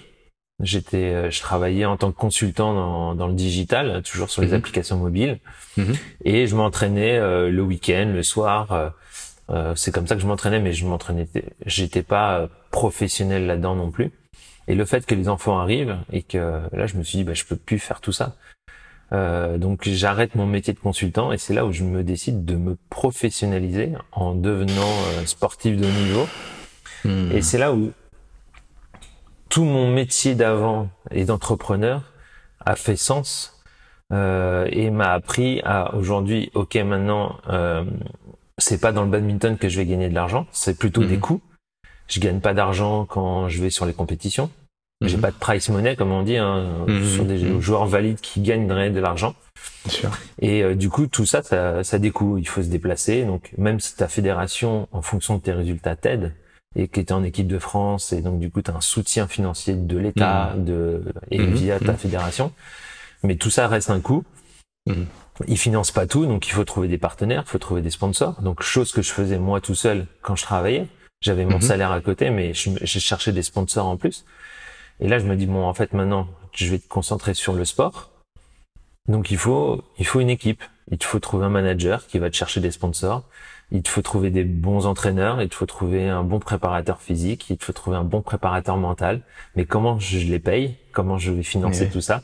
Donc tout se construit au fur et à mesure. Et chaque Alors là, année, je, comme je, ça, je, je, m'autorise, je, je me permets, excuse-moi euh, Mathieu, parce qu'en fait on a vu euh, avec toi euh, finalement, euh, on voit en toi le Michael Jordan. Hein. Je pense que tout le monde a fait la maison entre Michael Jordan et toi. Il y a que la coupe de cheveux pour l'instant et la couleur de peau, mais hormis ça, euh, le tempérament, on a bien vu la, la similitude entre toi et un MJ. Euh, T'as parlé de résilience, de persévérance, donc au travers de ton parcours, bah nous on l'a bien, voilà, on a tous bien capté hein, cet aspect-là de ta personnalité, la combativité. T'as employé souvent le mot combat aussi, euh, d'aller au bout de ses idées, là, donc et puis de, jamais rien lâcher. Euh, bon, donc Là, pour le coup, tu nous inspires, j'ai envie de te dire, autant qu'à Michael Jordan. Donc, euh, parfois, il n'y a pas besoin d'aller chercher trop loin, même si les médias nous amènent sur des, souvent loin. Mais euh, à côté de chez nous, on a des gens qu'on euh, qu'on voit dans la rue et finalement, bah, ce sont, sont autant inspirants que ceux qu'on peut voir à la télé et dans les médias. Donc, euh, Mathieu, euh, tu l'es, pour moi en tout cas. Et sur cet aspect de personnalité au travers de ce que tu as pu accomplir dans le sport et puis dans tes remises en question. Donc, ça, c'est, ça, c'est juste génial de pouvoir entendre ton parcours par rapport à ça. Sur le côté sport, bah, j'imagine aussi en te voyant, euh, et vous pourrez voir effectivement de, de, des vidéos de Mathieu, on a l'impression que c'est facile de le voir jouer. Mais euh, alors, comme maintenant, toi, tu caches plus ton handicap euh, et que les gens peuvent le voir, on se dit, ah, c'est peut-être pas si facile que ça. On peut comprendre que ce balancier dont tu nous as parlé tout à l'heure, avec cette lac, on a pu le visualiser. Donc, sur un terrain de jeu, malgré tout, on, peut observer ton aisance. Donc, tu as fait avec ce handicap et tu as été au-delà. Donc, montrer qu'on peut faire, faire beaucoup de choses. Mais par contre, tu l'as accueilli, accepté, etc. Donc, euh, et puis, dans, dans, dans, ce troisième point que je voudrais aborder avec toi, puisque tu en parlais tout à l'heure en introduction avec Michael Jordan, le côté entrepreneurial, là, on rentre dedans. Euh, tu, tu, fais un virage dans ta vie. Tu dis là, je vais entreprendre. Euh, bah maintenant, je, vais prendre ma casquette d'entrepreneur. C'est sacrément culotté parce que tu as des enfants, tu as des responsabilités, euh, donc familialement parlant, tu as, as, des besoins financiers par rapport à tout ça, et puis aussi par rapport à ton objectif euh, d'aller au JO. Euh, et tu décides de d'arrêter ton, ton mode salariat. Ce côté sécure, sécure. Donc là, tu nous dis, ça a l'air facile quand tu le dis comme ça. Bah, je crée une équipe, je vais chercher des sous. Ok, mais on sait la difficulté que c'est, euh, encore peut-être plus aujourd'hui, mais même en 2017, euh, et même de toute façon avant, ça a toujours été compliqué pour tout le monde de trouver, de se mettre en entrepreneur, d'aller chercher des budgets. Euh, Théo Curin comme Philippe Croison, quand ils ont des, des, des projets de fou, on se dit bah c'est facile, euh, ils ont, il faut un petit un, petit plan média et puis ça y est, il y a un million d'euros qui tombent dans la poche. Non, c'est que c'est extrêmement compliqué. Ça a l'air simple comme ça, facile comme le sport, mais ça demande quand même beaucoup de qualité. Alors j'aimerais explorer ça avec toi. T'as le déclic, tu dis ça y est, je me mets en mode entrepreneur, je vais créer mon staff. Mais c'est quoi les points de blocage à ce moment-là et, comment t'arrives à l'élever pour te mettre dans et j'imagine qu'encore aujourd'hui c'est toujours aussi compliqué c'est jamais acquis c'est tout, tout, le temps que tu te rends en question. Mais voilà pour aider ceux qui comme comme toi à ce moment-là se disent ah j'aimerais bien mais non faut quand même que faut quand même que j'assure la sécurité financière et c'est pas si simple que ça. Comment t'arrives toi à faire ce switch là à ce moment-là? Euh, ce, ce, switch je le fais progressivement, progressivement. Euh, c'est-à-dire quand je dis progressivement, c'est-à-dire que euh, déjà d'une, je suis quelqu'un de très curieux, c'est-à-dire et j'ai compris en faisant l'entrepreneuriat avant que ton réseau va t'aider énormément. Réseau. Donc c'est le réseau. De toute façon, quand tu entreprends, un bon entrepreneur, en fait, c'est quelqu'un qui a le meilleur réseau. Mmh. C'est pas quelqu'un qui est fort, c'est quelqu'un qui sait trouver les bonnes personnes. Mmh. Et c'est ce que j'ai fait, c'est que je suis tombé sur une pépite aussi. Hein. Euh, je découvre rarement donc de la société JKO Sport euh, qui a fondé JKO Sport euh, après notre rencontre, du coup. Donc aussi, j'ai inspiré peut-être Armand, la dernière fois m'avait dit ça, il m'a dit, bah, tu à l'initiative aussi de, de, mon virage aussi euh, entrepreneurial, parce que lui, il était salarié, et puis euh, je le contacte sur LinkedIn en lui disant, euh, je cherche un partenaire, je cherche un agent sportif pour pour m'aider à trouver des sponsors. J'ai un rêve de Tokyo, j'ai un rêve de Paris 2024. Est-ce que tu m'accompagnes dans cette aventure? Hmm. On se rencontre, ça match. Euh, euh, on s'est dit bah on va aller, on va aller découvrir plein de trucs. Il y a plein plein de choses. Le, euh, comme tu disais, hein, d'aller chercher des sponsors. On s'est pris plein de claques. Euh, mmh. Ça a pas marché, ça a mis six mois. On s'est remis en question plein de fois sur le business model, sur qu'est-ce qu'on devait changer, l'approche au niveau des entreprises. Euh, des dossiers de sponsoring, les entreprises en reçoivent au moins 10 par jour. Donc c'est pas comme ça qu'il faut qu'on fonctionne. Mmh. Euh, qu'est-ce qu'on peut apporter aux entreprises? Et c'est à travers le handicap et à travers tout ce que j'ai pu faire qu'on s'est dit, mais en fait c'est ça. Euh, Aujourd'hui, on l'approche qui a été de dire, mais en fait, on va essayer de témoigner, on va essayer de d'apporter et de sensibiliser au handicap avec le mmh. sport. Mmh. Et euh, et donc on a ramené le sport en entreprise. Euh, le sport santé, on en parle de plus en plus. C'est aussi une vocation, c'est aussi un besoin, le, bien-être des, des, salariés. Et ils ont aussi, et les entreprises ont aussi ce besoin de recruter 6% de personnes en situation de handicap quand on a plus de 20 salariés. Et si ça, on n'a pas ça, on paye des taxes. Hmm. Donc, voilà, en tant qu'entrepreneur, on voit qu'il y a un besoin, il y a un marché. Donc du coup, on, on positionne une offre là-dessus en disant, bah voilà, nous on prend, euh, on, ils montent une team. Donc il y avait moi au début, mais on monte une team après avec euh, Nantenin et Trésor de, de sprinters euh, euh malvoyants. Mm-hmm. Euh, et Moez Alassine qui est en, en fauteuil escrime et euh, tous les quatre, c'est le noyau au début de, de, cette team, et en disant bah voilà, on va proposer aux entreprises des conférences, des initiations sportives, handisportives, aux salariés pour les sensibiliser au handicap et, mmh. euh, et, et, de transmettre aussi notre parcours euh, qui est inspirant ou pas, mais voilà qui qui peut donner aussi des vocations à d'autres. Et voilà, l'idée est vraiment de transmettre des choses aux gens euh, et de les mmh. sensibiliser au handicap. Et à partir de là, je dirais que ça, ça a plutôt bien fonctionné. On grossit euh, et puis c'est comme ça que on développe les choses. Donc du coup, euh, j'ai découvert un autre métier qui était de conférencier. Euh, mhm. Comment parler, comment transmettre. Moi, ça tout de suite m'a animé, m'a parlé. C'est aussi comme ça qu'on s'est rencontrés, Cyril, en faisant euh, champion de sa vie, en, en, postulant en tout cas sur la deuxième mhm. édition, parce que je voulais m'améliorer, parce que.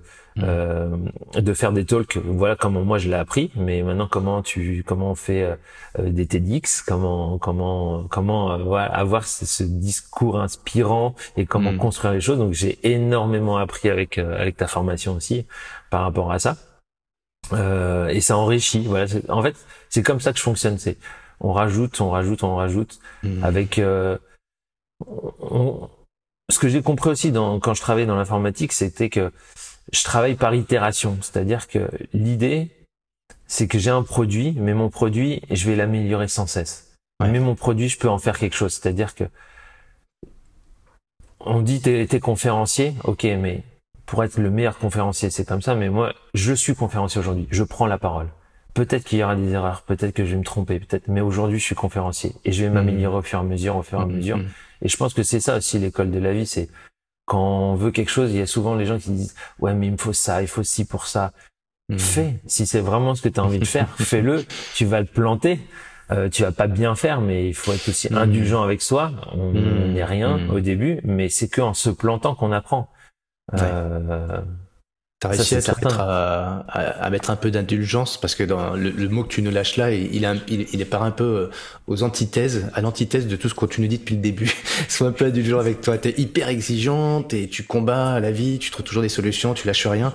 Et qu'est-ce qui fait que quand tu, quand t'es entrepreneur, du coup, t'acceptes l'idée de, de faire, mais imparfait? C'est-à-dire que ça doit être compliqué quand même pour des gens comme toi, et je pense pour les gens qui nous écoutent, qui génial moi aussi j'ai mhm. envie de me lancer j'ai envie de faire j'ai envie d'oser etc mais on, connaît tous le, le, discours de Mike Horn j'ai je pars en aventure j'ai 95% je sais même pas où je vais les 5% j'ai juste besoin de 5% je m'adapterai euh, par la suite. Bon c'est du Mike mais moi je préfère entendre euh, Mathieu qui nous raconte euh, qui nous parle d'itération. Et vas-y fais ose c'est pas tout à fait construit c'est pas tout à fait finalisé mais vas-y quand même. Mais toi j'ai le sentiment quand même c'est pas très intuitif chez toi à la base. Donc même si là tu te fais mal tu te fais souffrance par rapport à ça pour te lancer, même si c'est pas parfait, mais c'est pas tout à fait la version que tu voudrais avoir? Ah, comme tu dis, je me fais souffrance parce que d'être mm. indulgent avec moi-même, c'est très très compliqué. Mm, mm, je suis hyper exigeant. C'est ce qui fait que cette exigence m'emmène loin. Ça c'est certain. Et puis bah du coup, c'est les moments sombres, hein. euh, les moments où tu remets en question, tu t'es pas bien. Euh, le parcours, euh, le parcours, on va dire, je dirais que tout parcours extraordinaire et ou même mm. des personnes entreprenantes, c'est des montagnes russes, donc c'est une euphorie là-haut, mais il faut aussi mm. accepter ces downs qui sont durs aussi à mm. vivre. Mais ces downs qui sont durs, moi je les vois comme euh, comme cette force de résistance.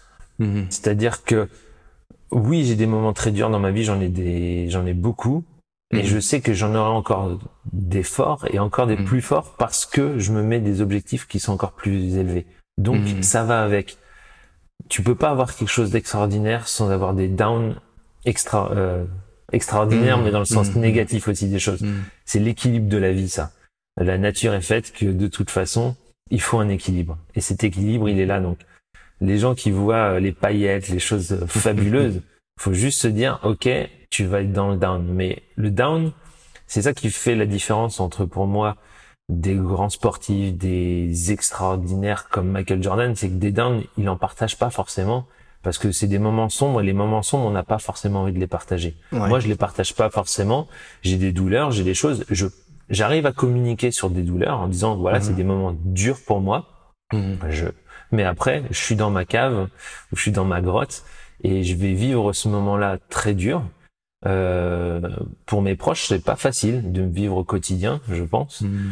euh, parce que parce que oui, quand on a des objectifs très très hauts, euh, ces downs ils sont ils sont aussi compliqués à gérer. Et moi, j'ai besoin d'être seul à ce moment-là. Je suis intransigeant avec moi et mais c'est ce qui me fait apprendre Euh, et c'est ce qui m'endurcit qui fait que après je suis encore meilleur sur la fois d'après donc euh, C'est- magnifique ce que, tu nous, ce que tu nous dis parce que euh, je, je, veux juste que tu Ouais. oublies pas ce que tu allais dire après, euh, mais quand même le, le côté je rentre dans ma cave, je rentre dans ma grotte, etc. C'est c'est il y a une analogie. Hein, il y a, on sait que des fois des personnes euh, quand tout va trop bien, c'est pas normal, je sais plus apprécier la valeur des choses, je tombe dans ma grotte, je vais vraiment reprendre conscience que la vie finalement ou la mort n'est jamais très loin. Euh, la vie elle est tellement éphémère, donc prendre conscience de ça pour revenir avec encore plus d'envie, plus d'énergie, plus de conscience de ce qu'on a euh, au niveau euh, peut-être même immatériel, pas que matériel d'ailleurs. Mais ça c'est ce que tu nous enseignes dans ton parcours quand même Mathieu.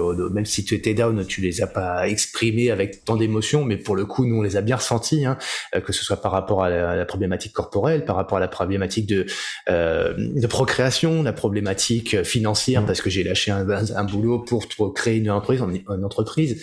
Euh, on sait que c'est pas si simple que ça, c'est même très compliqué.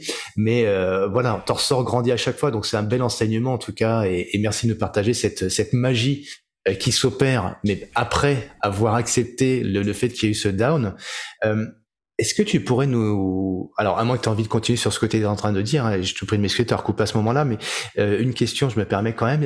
Quel est le, moment où tu es remonté et tu t'es dit, là, j'ai vraiment savouré ce moment-là? Alors, c'est pas forcément un titre, mais voilà, je sais par où je suis passé, et aujourd'hui, ce que j'ai là, dans le sport ou dans je ne sais quoi, je l'apprécie vraiment avec une puissance que les autres ne sauront jamais savourer comme moi. en fait c'est assez fou c'est que maintenant j'essaie d'avoir ça tous les jours Mhm.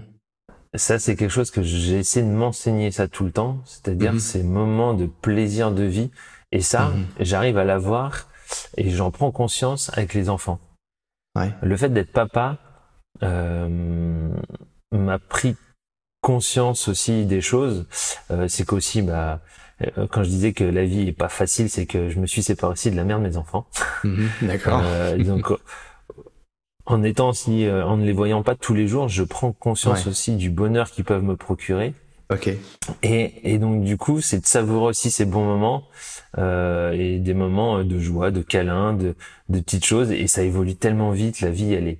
Donc Mm. je, je- je suis un peu là-dedans, c'est-à-dire que j'ai des moments, oui, euh, d'accomplissement. euh, cette médaille au, dernier euh, championnat du monde aussi, je refais une médaille de bronze au championnat du monde avec Mhm. le niveau qui a vachement évolué, avec un nouveau, avec un partenaire français. Euh, euh, Guillaume, bon, on a fait, on a fait pff, un- une super compète. C'était, c'était fou quoi. Et donc du coup, c'est aussi un accomplissement de tout le travail qu'on a fait. Mhm. Mais d'aller chercher des petits détails, des petites satisfactions, on en trouve chaque jour des petites Mhm. choses qui font que ça, ça prend plaisir. Et euh, j'aime bien cette phrase. Alors j'ai oublié encore le nom de la personne, mais on pense toujours que le bonheur Ouais. réside au sommet de la montagne. qu'on- Mhm. Mais en fait, le bonheur, il, il réside dans, le, dans la manière de la, de la gravir. Mhm.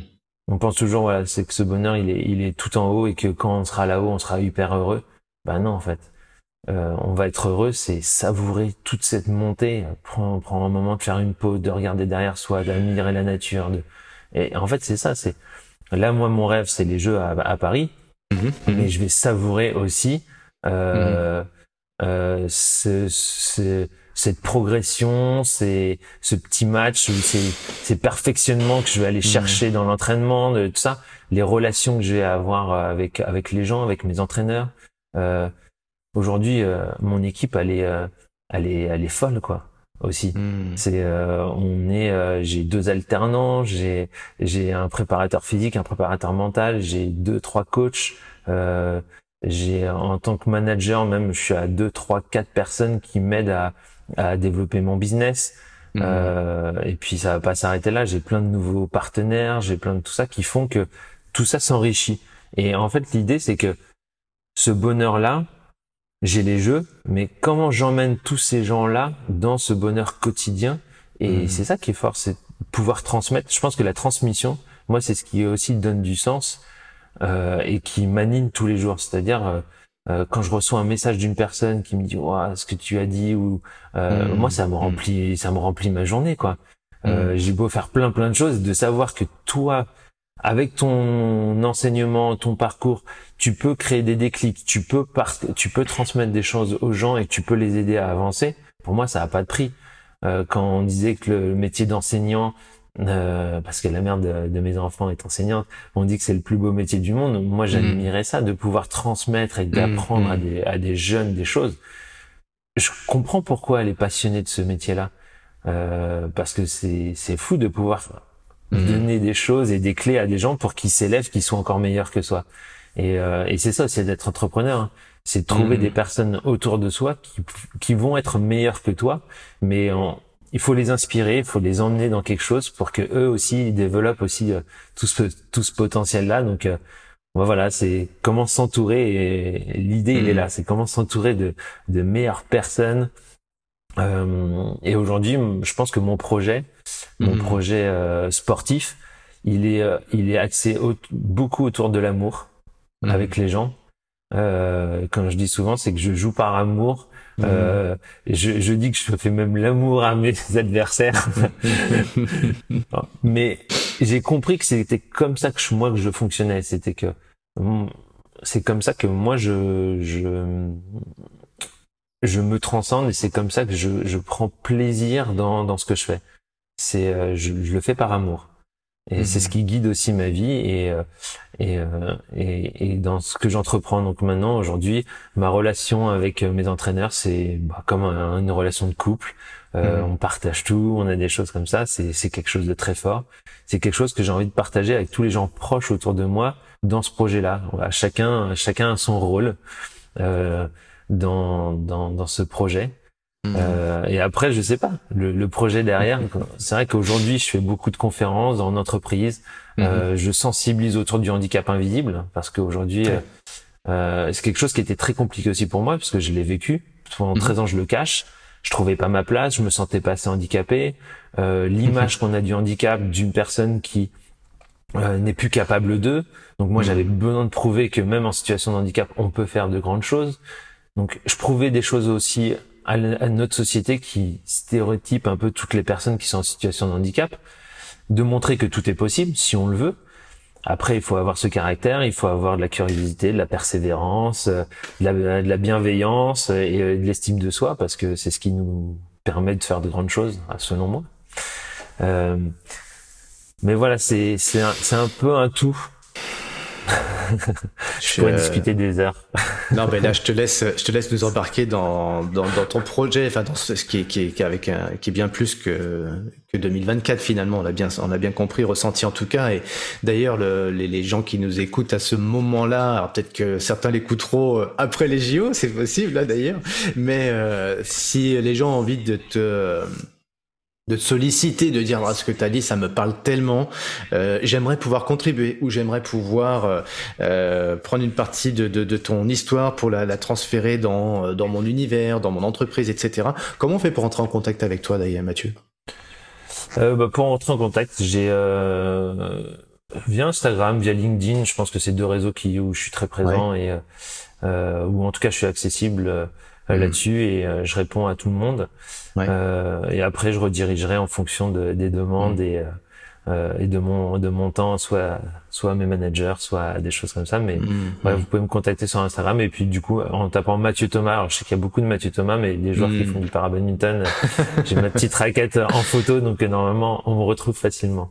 Ok, super. Donc c'est voilà, si on a envie de partager cet amour du jeu, cet amour tout court avec toi, euh, parce que ça nous a ça nous a touché, ça nous a ému, on a envie de d'être dans ton projet, de pouvoir contribuer. Donc on, on, rentre en contact avec toi, avec euh, ton management, ton équipe, ton staff, et puis aussi directement sur les réseaux sociaux. T'en parlais tout à l'heure d'ailleurs, donc euh, stratégie de donc ta strat, enfin stratégie d'entrepreneur, tu as parlé de progressivité, ça s'est pas fait du jour au lendemain, donc euh, ça a commencé en 2017, donc euh, il s'est passé quand même cinq années, hein, si je dis pas de bêtises, à peu près, un peu plus peut-être même, pour euh, aujourd'hui avoir cette assurance et cette aisance euh, dans ta dans ton mais qui j'imagine est encore un peu fragile malgré tout parce que bon euh, être entrepreneur par par définition c'est accepter la fragilité de son modèle ou l'évolutivité de son modèle de, s'adapter. Euh, mais toi qu'est-ce qui fait que tu le rends aujourd'hui tu as parlé de, de, progressivité de réseau de stratégie de communication de transmission. Qu'est-ce qui fait qu'aujourd'hui c'est assez solide pour toi et ça alors ça fait sens ça on l'a compris. Aujourd'hui on a trouvé que ça on a compris que ça fait sens même si dans 5 ans ou dans 10 ans ou dans quelques temps peut-être qu'il y aura à nouveau un down et c'est la vie c'est ainsi mais tu l'as très bien fait comprendre que ça faisait partie de la vie et qu'on en ressortait plus fort. Qu'est-ce qui aujourd'hui fait que c'est assez solide pour toi, ce que tu es en train de construire? Euh, bah, ce qui est solide, c'est qu'au final, euh, mon sport, après je vais pas être sportif toute ma vie, mais en tout cas mhm. aujourd'hui, euh, tant que je performe, tant que je prends plaisir sur le terrain, euh, moi je continue. Ouais. ça c'est certain. Et puis aujourd'hui, je fais des parallèles et des passerelles avec le monde de l'entreprise, la conférence. Et en fait, ce qui m'encourage, c'est qu'aujourd'hui, sur la sensibilisation et sur l'image qu'on a encore du handicap, il y a tellement de choses à faire, il y a tellement mmh. d'entreprises euh, ou de, de, personnes qui ont ce besoin-là et qui ne savent pas faire. Et donc du coup, c'est là où je vois que bah voilà, en, tant qu'entrepreneur, il y a un marché énorme.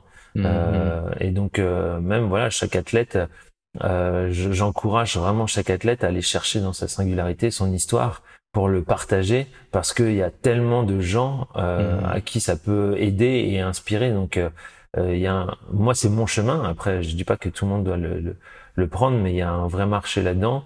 alors ce serait des concurrents ou pas non parce qu'en final chacun apporte son mmh. image et c'est ce qui va faire que demain on aura une image du handicap euh, qui sera totalement différent et puis euh, si ça peut inspirer euh, des gens qui dès qu'ils ont qui tombent dans le handicap ou tombent dans la maladie ou tombent, peuvent rebondir eux-mêmes et aussi s'inspirer euh, de se dire bah aussi moi aussi maintenant la vie m'a offert cette opportunité mmh. Mmh. euh, ce serait top quoi je pense que j'aurais aimé aussi jeune avoir d'autres personnes comme Théo Curin mmh. que j'ai découvert trop tard Ouais. Je, quand je dis trop tard, c'est que oui, j'ai eu un autre parcours d'entrepreneur et c'est ce qui peut-être fait aujourd'hui que j'en suis là au niveau sportif et entrepreneurial euh, maintenant parce que j'ai eu tout ce parcours-là. Euh, on peut pas revenir en arrière de comment on aurait fait si, hmm. mais euh, mais au niveau sportif, j'aurais pas commencé euh, du sport de haut niveau à 30 ans. Euh, hmm. Et aujourd'hui, j'en ai 39. Du hmm. coup, j'aurais une carrière beaucoup plus longue. Euh, et puis en termes de récup, ça aurait été plus facile. en termes de, de, plein plein de choses.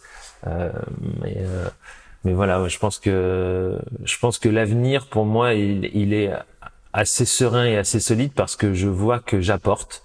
Je vois qu'il y a un mhm. marché, il y a un marché dans dans la sensibilisation, dans le handicap, et que aujourd'hui l'image aujourd'hui que qu'on a de la société du handicap, il a encore un regard trop péjoratif. Euh, mhm quand encore je, je, quand je communique ou même quand je rencontre des gens en disant ouais j'ai un handicap, les gens ils me disent ah désolé. Bah c'est fou quand même. Que mmh. encore dans la tête des gens on se dise désolé mais en fait désolé c'est toi l'image que tu as du handicap qui mmh. fait que j'aimerais pas être dans, dans ta situation. Mais sois pas désolé pour moi. Moi je dis je, suis désolé pour toi. En fait t'as pas de vie extraordinaire. Mmh. moi j'en ai une. La vie m'a offert ça donc euh, demain j'aimerais que, au final, c'est ça qui me pousse et que je me dis que hmm. le il y a des plein plein de choses, c'est que tant qu'une personne va me dire je suis désolé, j'aurai du boulot.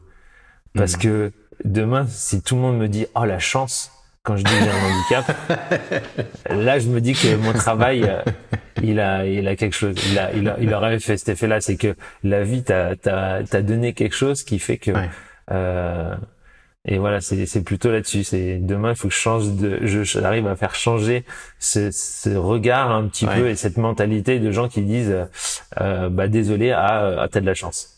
Hmm. Ça, ça, casse un petit peu les, les, codes conventionnels parce que euh, c'est vrai qu'on est dans une société où on a tendance à créer des stéréotypes. Toi, as employé le mot tout à l'heure, et euh, c'est vrai que bah, ces stéréotypes, c'est ce qui, c'est ce qui guide quand même euh, les tu parlais d'inspiration, malheureusement ou peut-être heureusement, je sais pas. Moi, je dis euh, malheureusement, c'est c'est ma, ma vue d'esprit qui dit ça, hein, qui me fait dire ça. Euh, les, les jeunes d'aujourd'hui vont plutôt vers des, des ce qu'ils voient sur les réseaux et globalement, c'est ressembler aux autres, quoi. Donc, euh, c'est ça crée des, stéréo, des stéréotypes, ça des normes et forcément, quand t'es pas dans ces normes, dans ces stéréotypes, bah c'est c'est ça peut paraître étonnant, bizarre, euh, pas commun. Mais finalement, euh, peut-être que le monde de demain sera peut-être un peu plus une somme de singularité, une somme d'individus différents, et qui fait que euh, le monde euh, trouve son équilibre. Tu as parlé d'équilibre aussi, aussi de par cette diversité et pas de par cette, ces, ces stéréotypes et cette conformisme, ce conformisme où on est tous pareils, on s'habille tous pareil, on se on regarde tous la même chose à la télé. À la télé, la télé d'ailleurs, on regarde plus trop la télé, je crois aujourd'hui. on regarde plutôt sur son smartphone avec des gens comme toi qui ont de la générie, qui créent des applications, qui ont nous créé plein d'applications pour pour le smartphone. Le, en tout cas, merci de nous apporter ce ce, handicap sous une forme de singularité parce que c'est ce qui fait que finalement j'existe pour ce que je suis. Et chacun peut trouver aussi une raison à son existence. Et toi tu as, as, eu cette quête de sens que tu as bien bien partagé au début de, de cette de cette conversation qu'on a eu tous les deux. Voit elle t'amener aujourd'hui aussi à, à, dépasser des limites et à, et à, amener du monde dans ton projet parce qu'il y a des gens qui ont besoin aussi d'être animés par des, des, personnalités inspirantes comme toi. Donc euh, c'est chouette. On a envie de t'aider. On a envie. Non, c'est même pas ça. C'est pas une question d'aider. J'emploie pas le bon terme. On a envie de faire partie de ce projet-là. Et euh, donc je suis certain qu'il y a des gens euh, qui, qui, auront envie, en tout cas, euh, juste en te croisant, en te regardant sur les réseaux ou en écoutant ce podcast aussi. ta singularité, t'en as fait une force. On l'a bien compris. Euh, t'en as même fait un euh, je crois que tu as une jambe qui est assez, euh, qui est, qui est assez originale. Qu'est-ce que tu as, c'est quoi dessus que tu as, que tu as fait graver? Euh, tu as, tu as donc un, un tatouage? Qu'est-ce qui symbolise pour toi ce tatouage? Alors, j'ai, j'ai, je l'ai longtemps caché cette jambe et à un moment donné, je me suis dit en fait, euh, je lui ai parlé en disant bah désolé en quelque sorte de t'avoir caché aussi longtemps et, uh-huh. euh, et en fait j'ai voulu euh, la mettre en, en, beauté, la mettre en valeur, la remettre. Euh, donc j'ai tatoué toute ma jambe mm. à ce moment-là. J'étais pas parti pour tatouer. J'étais parti pour tatouer que, ma cuisse et au final c'est toute ma jambe. et en fait il représente, il représente à la base une prothèse. Euh, je voulais, mhm. euh, je voulais un art graphique en disant bah voilà cette jambe, j'ai toujours, c'est toujours ma jambe, mais euh, je voulais que ça soit comme une, une prothèse mhm. artistique, et donc comme une prothèse robotique. Donc c'est le, le, le, design complet, c'est plutôt comme une armure. Mhm. et après derrière j'ai j'ai mis des motifs géométriques et il y a la, la, fleur de la fleur de vie dessus des petits motifs qui font que euh, et je me suis même gravé euh, le logo de, de Tokyo. Alors ah. malheureusement, j'ai pas pu y aller euh, ah. parce que j'ai fini septième mondial au TIS. Mmh. Voilà, c'était aussi des échecs, mais qui vont me permettre de rebondir. Et puis le fait de l'avoir gravé aussi à ce moment-là, même si je l'ai pas accompli ce rêve de jeux paralympiques à Tokyo, les premiers jeux, mmh. ça me rappelle aussi que bah, l'échec il est là et que pourquoi il faut travailler dur. Donc euh, hmm. comme quoi en fait euh, les gens me disent mais pourquoi tu te l'es tatoué avant? Tu faut le faire quand tu l'as fait après c'est un accomplissement. Non non c'est j'avais ce projet là et c'est ça qui hmm. compte. Hmm. c'est pas d'y aller qui compte c'est moi dans ma vie euh, au final un tatouage c'est aussi pour c'est c'est marquer sur son corps quelque chose qu'on va qu'on qu'on a accompli ou qu'on qu'on veut transmettre je sais pas en tout cas c'est pour soi c'est et moi, ça me le rappelle, hein, c'est, ça me le rappelle tous les jours que, bah ouais, pourquoi tu bosses dur hein C'est pas facile, c'est pas facile d'y aller. Euh, la place, elle était, euh, euh, elle, elle a, je l'ai loupé de vraiment pas grand chose. Donc du coup, c'est ce qui, ça, tu vois, c'est ce côté peut-être un peu maso, je sais pas, mais mm. ça te rappelle que c'est dur. Mais, mais moi, j'en ai besoin aussi pour pour accomplir aussi de, de, de choses. Donc voilà. Donc ouais, cette jambe, je l'ai, je l'ai embellie comme ça. Uh-huh. Et euh, et voilà quoi. Là donc euh, t'es es, sur la démarche euh, de 2024. C'est euh, ça se passe comment les qualifs? Les qualifs ça commence ça a commencé en mars 2024. Mhm. même en septembre, en février pardon, 2023 et ça finit en mars 2024. Donc c'est, je vais avoir 14 à 15 tournois dans la, sur cette année-là, glissante mhm. là, sur cette période-là. Mhm. et, euh, ils prennent les six meilleurs résultats. Et en fonction de ces six meilleurs résultats, on va se qualifier à Paris. Donc je saurai euh, euh, en mars 2024 si si je suis qualifié ou pas pour Paris, mais normalement on va tout faire pour là. On, te, on, te, souhaite tout, euh, tout, le meilleur pour ça en tout cas, mais comme tu nous l'as très bien dit tout à l'heure aussi, euh, ce qui est important c'est le cheminement pour y arriver, qu'on y arrive ou pas finalement. Donc, euh, on sait que pendant l'année qui va passer, là, tu vas avoir plein de belles rencontres et plein de belles opportunités pour dans cette perspective. on est dans un an, mars 2024. Alors, si on devait fêter autre chose que ta qualif pour la pour les JO, qu'est-ce que ce serait quoi la, la belle chose que tu as réalisée là dans l'année? On y est là en mars 2024. Tu regardes dans le rétroviseur, t'es heureux pourquoi? Euh, ah, il y a plein plein de choses. Euh, quand je dis plein de choses, c'est c'est clair que ce qui guide aujourd'hui, c'est c'est les jeux et je suis très focus là-dessus. Mais mhm. l'idée, c'est d'embarquer un maximum de gens autour de ça et j'espère en tout cas avec mhm. les jeux qu'on va arriver à sensibiliser autour du handicap. Donc euh, moi aujourd'hui, c'est plein de belles rencontres. En fait, ce que c'est pas un accomplissement euh, comme ça, mais c'est de rencontrer plein de personnes et essayer de, de mhm. sensibiliser plein de gens. Je sais que j'ai plein de projets qui sont à côté. J'ai un projet de livre, j'ai un projet de, de plein de choses qui, voilà, j'ai signé avec une maison d'édition, donc euh, je suis content. Mhm. Donc bref, je vais pouvoir transmettre des choses et c'est ça qui va faire que, mhm. euh, bah, il y a il y a, y a, ouais, il y a plein de belles choses. En fait, c'est plein de projets, plein de belles rencontres et euh, d'amener en fait tous ces gens et, et utiliser vraiment. Mhm. Quand je dis utiliser, c'est encore une fois une opportunité, l'opportunité des Jeux à Paris en 2024 pour pouvoir transmettre aux futures générations, de pouvoir sensibiliser euh, les, euh, bah, tous les Français au handisport et du coup voir des choses au niveau du handicap. Donc tout ça, c'est hyper intéressant, quoi. Eh ben écoute, c'est moi, c'est ça qui moi qui m'anime moi. on te sent très animé, très vivant et très enthousiaste en tout cas sur tout ces, sur tout ce que tu mènes dans ta vie. On te remercie, enfin je te remercie pour ça Mathieu. Euh, C'était un super moment passé ensemble. J'ai et donc euh, on te souhaite euh, un bel accomplissement, plein de belles transmissions et donc euh, s'il y avait un mot pour toi, allez tu J'aime, je vais le faire finir rarement comme ça ce podcast, mais je vais le faire avec toi. Euh, S'il y avait qu'un mot à retenir pour toi de, de, ces, de tout ça, de ce qu'on vient de se dire et finalement de tout ce que tu nous as raconté, euh, ça serait sûrement en quoi ce mot? Bah le mot, tu l'as dit plusieurs fois, c'est la singularité. Euh, Vraiment, je suis convaincu de ça et maintenant c'est le message que je veux vraiment transmettre aux gens. Euh, je dis souvent, c'est que notre singularité, c'est notre lumière et mm. que si on a envie que cette lumière et qu'on qu'on soit brillant, qu'on qu'on arrive à, à transmettre ça, bah, la lumière elle passe par nos fissures. Et donc mm. du coup, il faut vraiment réussir, en tout cas, à à montrer ses faiblesses, montrer ses, ses failures, en, tout cas aux gens. Tout le monde, tout le monde, tout le monde ne veut pas le montrer, mais c'est mm. comme ça que la lumière passe.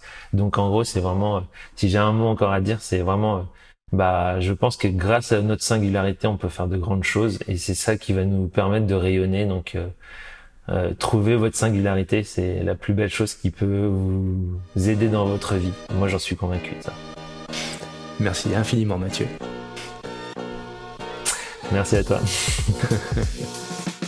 Merci à tous d'avoir écouté ce nouvel épisode Champion de ma vie. Si vous souhaitez entrer en contact avec nous, vous êtes les bienvenus. Chez Champion de ma vie, on aime les rencontres, on aime les opportunités. N'hésitez pas à noter et partager ce podcast autour de vous. Envie de partager un commentaire, n'hésitez pas, on répondra à chacun d'entre eux. On est là pour vous aider à atteindre vos objectifs et on vous souhaite un maximum de motivation et on se retrouve dans deux semaines pour un nouvel invité. À bientôt